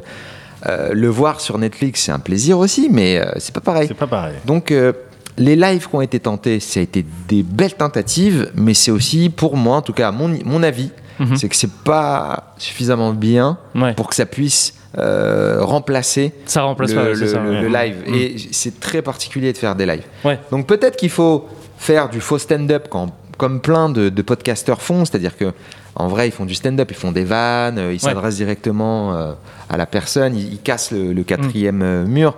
Euh, c'est du stand-up filmé, monté, Mhm. sans public. Ouais. Peut-être qu'il faut faire ça. Mm. Aux États-Unis, il y a un mec qui s'appelle Andrew Schultz qui euh, fait des podcasts chaque semaine où il parle de l'actualité un peu à la manière du Daily Show. Ouais. Sauf que c'est beaucoup plus rythmé et qu'à chaque phrase il y a une blague. Et donc tu as vraiment l'impression d'assister à un passage de stand-up. Ouais. Mm. C'est très très très très drôle et c'est très très très très très rythmé. Mm. Euh, ça marche très bien parce que justement il a adapté euh, son podcast aux qualités qu'il a d'écriture de stand-up. Maintenant, euh, en France, on n'a pas encore ça. Il y a Bonjour Tristesse qui fait euh, des choses Ouais. très très très Ouais. drôles où il est tout le temps à fond, il fait des blagues, blagues, aussi, blagues, ouais, blagues. Mm, mm. Euh, voilà, il y a quelques personnes très très drôles qui, qui- qui font des chroniques euh, vraiment super. Mais en termes de podcast, euh, je vois pas comment on pourrait euh, créer les conditions du live comme on a essayé de faire pendant le confinement. Mm. Je sais pas si c'était clair ce que j'ai Si, dit. si, si, si, moi Si, j'ai tout ouais, compris. ouais, ouais. Ça a été chelou le confinement, d'ailleurs, tu me le disais. Mais non Non. Non, c'était l'enfer. Ouais. C'était pas chelou, moi pour moi c'était l'enfer. Je trouve que c'était déprimant parce que, euh, en tout cas pour moi, je veux Mm. dire, euh, il y a des gens qui ont kiffé, il y a des gens qui ont été dans, dans- ils étaient dans la- leur meilleure vie. Mm. Euh, faut comprendre que euh, moi, ma vie, c'est souvent jouer le soir. Donc, euh, les deux premières semaines, j'étais content, comme tout le monde, hein, de de- d'avoir un break. Euh, Tu vois, tu dis, ah, euh, pourquoi je me speed? La vie, elle est super Bien finalement. sûr, bien Il faut sûr. s'occuper de soi-même. Tu prends soin de tes proches, que tu- tout le monde va bien. Puis après, je trouve que c'était deux mois de dépression parce que euh, une journée traditionnelle pour moi, c'est dans la journée, je fais rien. Ouais. Moi, ma vie, elle commence à 20h Ouais. et le week-end. C'est-à-dire que quand, tous mes, quand j'ai commencé ce métier, vers euh, 24 ans, quand les copains autour de moi euh, qui avaient des boulots euh, normaux me disaient on sort, moi je disais bah, moi je taffe. Ouais. Et quand euh, eux, je leur disais viens on sort, ils me disaient bah on est mardi. Donc, euh, moi je vais aller me coucher, demain je travaille en fait. Ouais. Et Mm. moi, je comprenais pas. tu Ouais. vois. et, et si tu veux, je me disais, mais on peut sortir tout le temps. En fait, j'ai vécu une vie, comme beaucoup d'artistes, qui est un peu parallèle. Donc, la journée, je fous rien. Et je commence à bosser à partir de, allez, 15h. Mm. 15h, 16h, je gratte, j'écris, voilà. Après, On tu vas connaît, on connaît, tu on testes. connaît. Ouais, vous connaissez Ouais. pas. Ouais. Je dis pour les gens qui. voilà, Ouais, bien on sûr. sait jamais. Bien sûr. Sauf que là, avec le confinement, euh, j'étais dans mes mêmes journées. Mm. Sauf que le soir, je, je ne pouvais euh, rien faire, je ne Mm. pouvais pas sortir de chez moi. Mon emploi était fermé. Ouais. Tous les gens qui travaillaient autour de moi avaient aucune idée de comment ça allait se passer du tout, du tout. Euh, le, le- le Covid est une telle menace qu'on ne peut pas récupérer des conditions euh, adéquates Ouais. de jeu euh, en ce moment, parce que certes, on joue, c'est fun, avec un masque, ça se passe bien, mais les vraies conditions habituelles de rassemblement de, de, de foule, on les aura pas avant un an, je pense. Ouais. Sauf si t'es maître fauconnier euh, au Puy du Fou. Voilà. Ouais, c'est- la solution de faut être, faut être euh, maître Voilà. fauconnier. Ou escrimeur. euh, Oui, voilà, oui, bien scri- sûr, oui, bien oui, ouais, Ouais, ouais, ouais. c'est ça. Donc pendant deux mois, on était dans l'incertitude. Aujourd'hui, Ouais. je suis rassuré parce que j'ai moi-même assisté à des spectacles avec un masque. Mhm. C'est faisable. Ouais. On se tape des barres, il n'y a pas de problème. Mais pendant le mois de- d'avril, euh, fin mars, avril, tout ça, c'était anxiogène parce qu'en plus de ça, tu reconsidères toute ta life. Et tu as une quantité de... Alors moi, j'ai adoré parce que j'ai écouté tous euh, les... Comment dire Les avis complotistes que j'ai Ouais. écouter. Moi, je suis fan. Ouais, ouais, ouais, oui, bien je, sûr. je suis Ouais. devenu fan. Donc. Et puis c'est, ça va vite en fait sur YouTube. L'algorithme il t'en donne quoi. Ah oui, Il bien dit, sûr. ouais. Tiens voilà, prends ça, prends ça, prends ça. Donc j'écoutais tout le monde. Les religieux qui disaient c'est la fin du monde. Yes. Euh, tu vas être jugé. Dieu va venir te juger. Ouais. Euh, les scientifiques qui disaient bon euh, c'est clairement une attaque bactériologique tout ça. Ouais. Euh, les politiques qui disaient bah c'est quand même malgré tout la faute des banlieues. Ouais, oui. Je dis mais comment vous avez réussi à faire le lien? Vous êtes trop fort quoi. Comment vous avez fait? Tu sais moi j'habite à Aubervilliers et moi je regardais de, de- de ma fenêtre et tout le monde mettait son masque. Je Ouais, vous ouais. jure, c'est pas pour euh, mentir. Ouais, Tout le monde dans la rue ils avaient leur masque, mais dès le début. Ouais. Ils avaient des masques ou ils avaient des machins. Dès que je suis sorti à Paris, les gens ils, ils avaient pas de masque. Et quand je rentrais chez moi, on- j'entendais la banlieue c'est à cause d'eux. ouais, mais non, Évidemment. ouais, non, et c'est- euh, et j'étais là, mais n'importe quoi. Ben, attends, mais vous êtes trop fort. et, et après, heureusement, il y a des gens qui ont sorti les chiffres qui disaient qu'en fait, en banlieue, il y avait beaucoup de métiers sensibles, euh, de dits essentiels, qui étaient hyper près de, des gens, comme les livreurs, les chauffeurs. Comme euh, les, les- les aides-soignants et tout ça, et que donc ils étaient plus à risque parce qu'ils étaient tout le temps au contact des Totalement, autres. ouais, et ça ouais. a expliqué le nombre de contaminations. Mais s'il n'y avait pas eu ces chiffres-là, c'était, eh, vas-y, c'était Make It Rain, la faute des banlieues. Mais évidemment. Euh, C'était incroyable. Donc tous les complotistes, je les ai écoutés. Donc je pense que ça m'a imprégné le cerveau. Et au bout d'un moment, donc c'était quand même vachement déprimant. Aujourd'hui, ça revient. Je suis content de me dire euh, parce que tout le monde a réfléchi à sa life. Vous aussi, j'imagine. Ouais. Ouais, ouais. Complètement. Et, et c'était quoi votre euh, plan B, votre métier plan B? Métier plan B. Alors nous, on avait la chance, on a la chance de faire des, des podcasts. Donc on juste on parle dans des micros ou de streamer, donc avec la webcam. Donc limite pour nous, pour moi, le, le stream, il a mieux fonctionné pendant le confinement Ouais. que avant, euh, que avant. Mais euh, autrement, euh, ouais non, j'avais pas vraiment de. Moi, mon plan B, c'est tout sur c'est mes pas- enfants, Ouais, ouais, c'est pas un je suis ça. Voilà, on Ouais. me sortirait de cette merde parce que Ouais. papa ne Va peut y rien arriver. faire. Ouais. Papa va, papa va, va vous en sortir. T'as l'avantage d'en avoir deux, quoi. J'en ai deux, euh, ouais, du en même âge. temps, ils peuvent éventuellement euh, développer des techniques de foot euh, imparables ou des trucs comme ça. Bah, c'est ça quoi. comme tous les jumeaux. Enfin, je veux dire, faut. faut- exactement. ouais. Ah ouais, je voyais, je voyais le truc Ouais. parce que ça m'a rappelé les jumeaux. C'était incroyable. Leur coupe, elle était incroyable. elle était folle. La mèche de devant là, elle était folle. Ouais. Ouais, C'est leur Mais pourquoi anniversaire il avait- demain. C'est- Ouais, est-ce que c'est c'est, eh, c'est- est-ce que si on re-regarde euh, Olivier Tom que Ouais. j'ai pas revu hein, depuis l'enfance, donc Ouais. c'est vraiment un Ouais, vieux pareil, souvenir. ouais. Mm.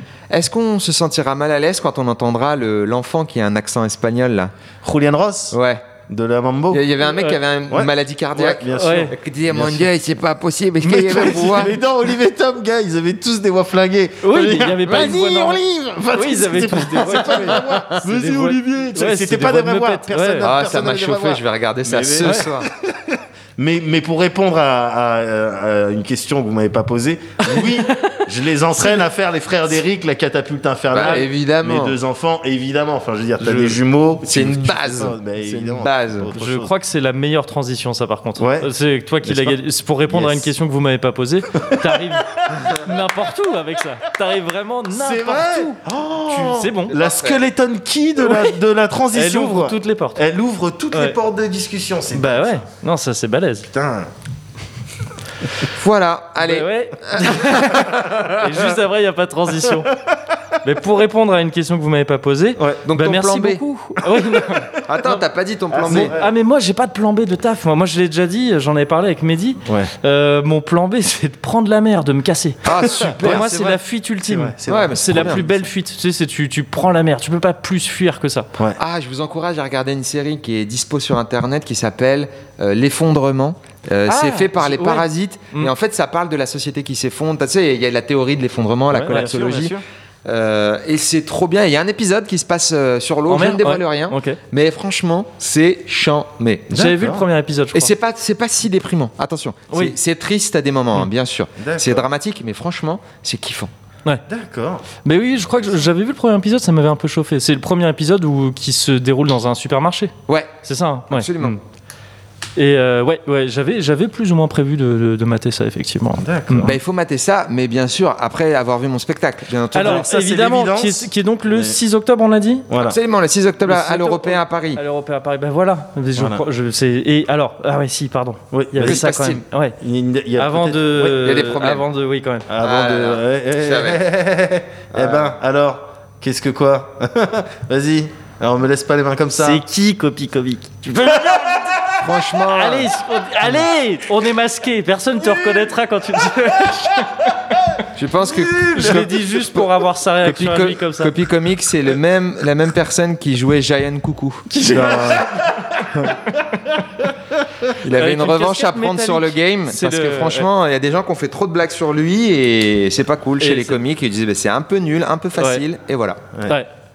Mais euh, c'était juste, je voulais avoir sa réaction à lui quand j'ai dit ça. de Ah, toute bah, je suis un public facile. hein. C'est ça. Emmenez-moi, mettez-moi C'est dans ça, les je- je- spectacles. J'ai de très, un Ah, très mauvais ouais. C'est vrai que t'as un grand rire. Bah, j'aime bien rire. Très chaleureux. attends, eh, oh. Il a un rire incroyable On n'est cet pas là pour se faire chier quand même. Ah bah mec, non euh, attendez. euh. C'est moi qui fais le, le montage et tout après des trucs et donc je peux voir tu sais les waveforms de ces rires. Ah ouais. c'est- Elles sont belles. ils se- C'est vraiment. mais- ah ouais, non, c'est des trucs. Et vraiment, c'est beau. Il y a, si tu mets sur le truc pour voir les aigus et les graves, Il y a de l'amplitude. autant, c'est fou. Il y a de Ouais, l'amplitude, c'est incroyable. l'amplitude. Si t'es si t'es écouté par le FBI, ils auront Ouais. besoin, tu sais, d'un normalizer là. Ouais, faire C'est le. ça, il faut vraiment baisser à fois, effectivement. Euh, tout à fait. Mm, mm. un limiteur. Un limiteur, ouais, c'est Voilà. ça. Ouais. Mais tu connais un peu en plus. Ah, moi je connais un peu la technologie. Ouais, moi, je, connais deux trois technologies. Ah, toi aussi, tu as l'accent du sud dès que tu parles de technologie Ouais, ouais, bien sûr. Ouais, non, mais moi, c'est pareil. Ouais, ça fait partie de, ça fait partie des atouts qu'on a. Ouais, ouais, c'est vrai. ouais, je connais un peu. euh, moi, connais- j'ai. tu connais quoi, Ouais, je connais. Ah, connais. Moi, j'ai fait de de la MAO, musique assistée Ouais. par ordinateur. Ouais, bien sûr. Ça, je fais de la, de la MAO dans les années 90. À l'époque, Ouais. sur les PC, moi, j'avais quoi Ah, euh, c'était les premiers Pentium. C'était les premiers Pentium. Moi, j'avais un. Pentium 2 de 5 MHz. Ouais. Euh, Euh, La Sound Blaster, tu avais la Sound Blaster J'avais un Sound Blaster. Ouais, bien sûr. J'avais un Sound Blaster. J'avais un casque ah Sony DJ. Ouais. Ah ouais, celui-là, il avait les basses. Ouais. Et, euh, et surtout, bah, moi, je, je travaillais sur Samplitude. Je sais pas si tu connais. bien sûr, bien Tu sûr. connais Samplitude Studio. Ah bah, Vous êtes des vrais, quoi. Je pense que euh, On était là à Samplitude, il a l'époque, été surcopié. Il y a un gars qui a craqué Samplitude. Il a été surcopié. Et j'ai appris en 2019 que Samplitude, en fait, c'est un logiciel de mixage. Ça n'a rien à voir avec euh, la composition. Et donc, euh, donc moi, j'ai fait de la composition de rap, de hip-hop, parce qu'à l'époque, c'était ça, c'était la street. C'était la street à Et l'époque. nous, euh, euh, bon, moi j'étais à Aubervilliers-la-Courneuve, c'était Ouais. la street, et nous, bon, c'est pour ça c'est c'est bizarre mon accent. J'ai jamais pas où je l'ai compris. chopé. bon. Eh oui J'ai jamais compris pourquoi j'ai cet accent.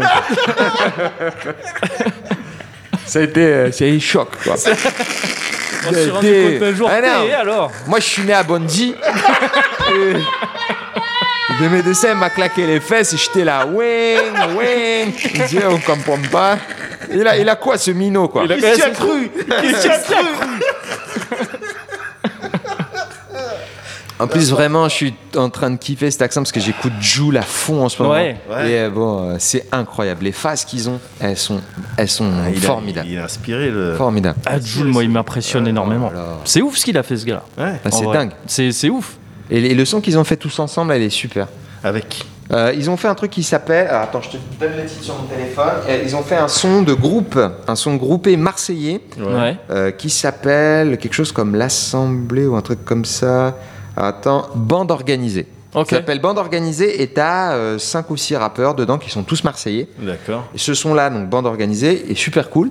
Et pour moi, ça fait écho à un son de 2017 de Medine Ouais. qui s'appelle Grand Paris, que je trouve génial, qui est aussi avec des gens Oh, ça de la région truc, ça. parisienne. Ouais, ouais, ça me dit un truc. Euh, c'est nous le Grand Paris dedans. euh, Il y a Sefiu, je ça crois. me dit quelque chose. Oh, je suis pas sûr, je vais dire de la merde.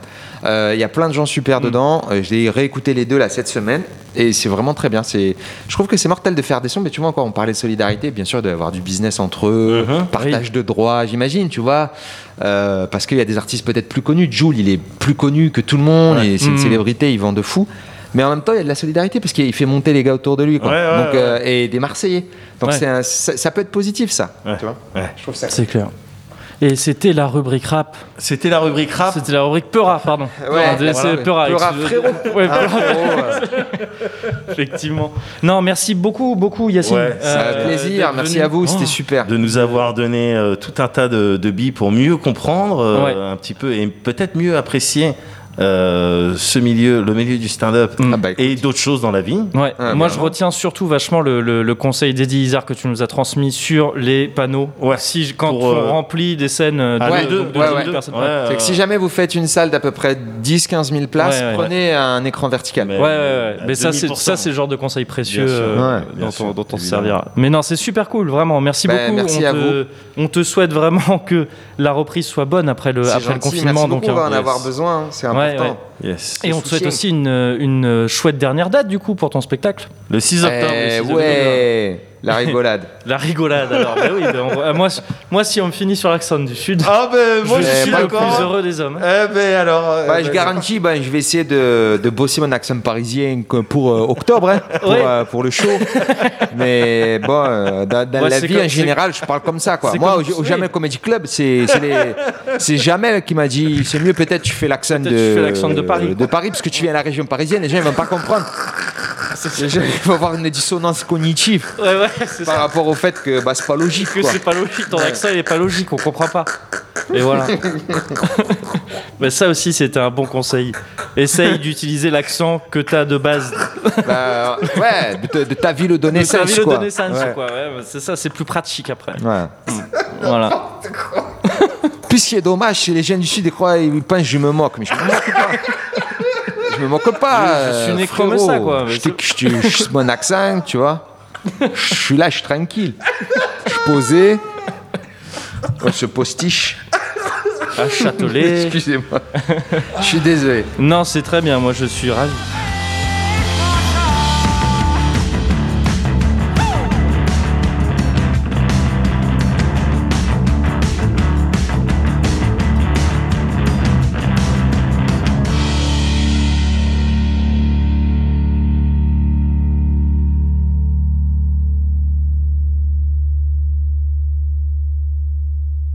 Les mecs, ils sont autour d'une table, quoi. Il se passe rien. Ils parlent.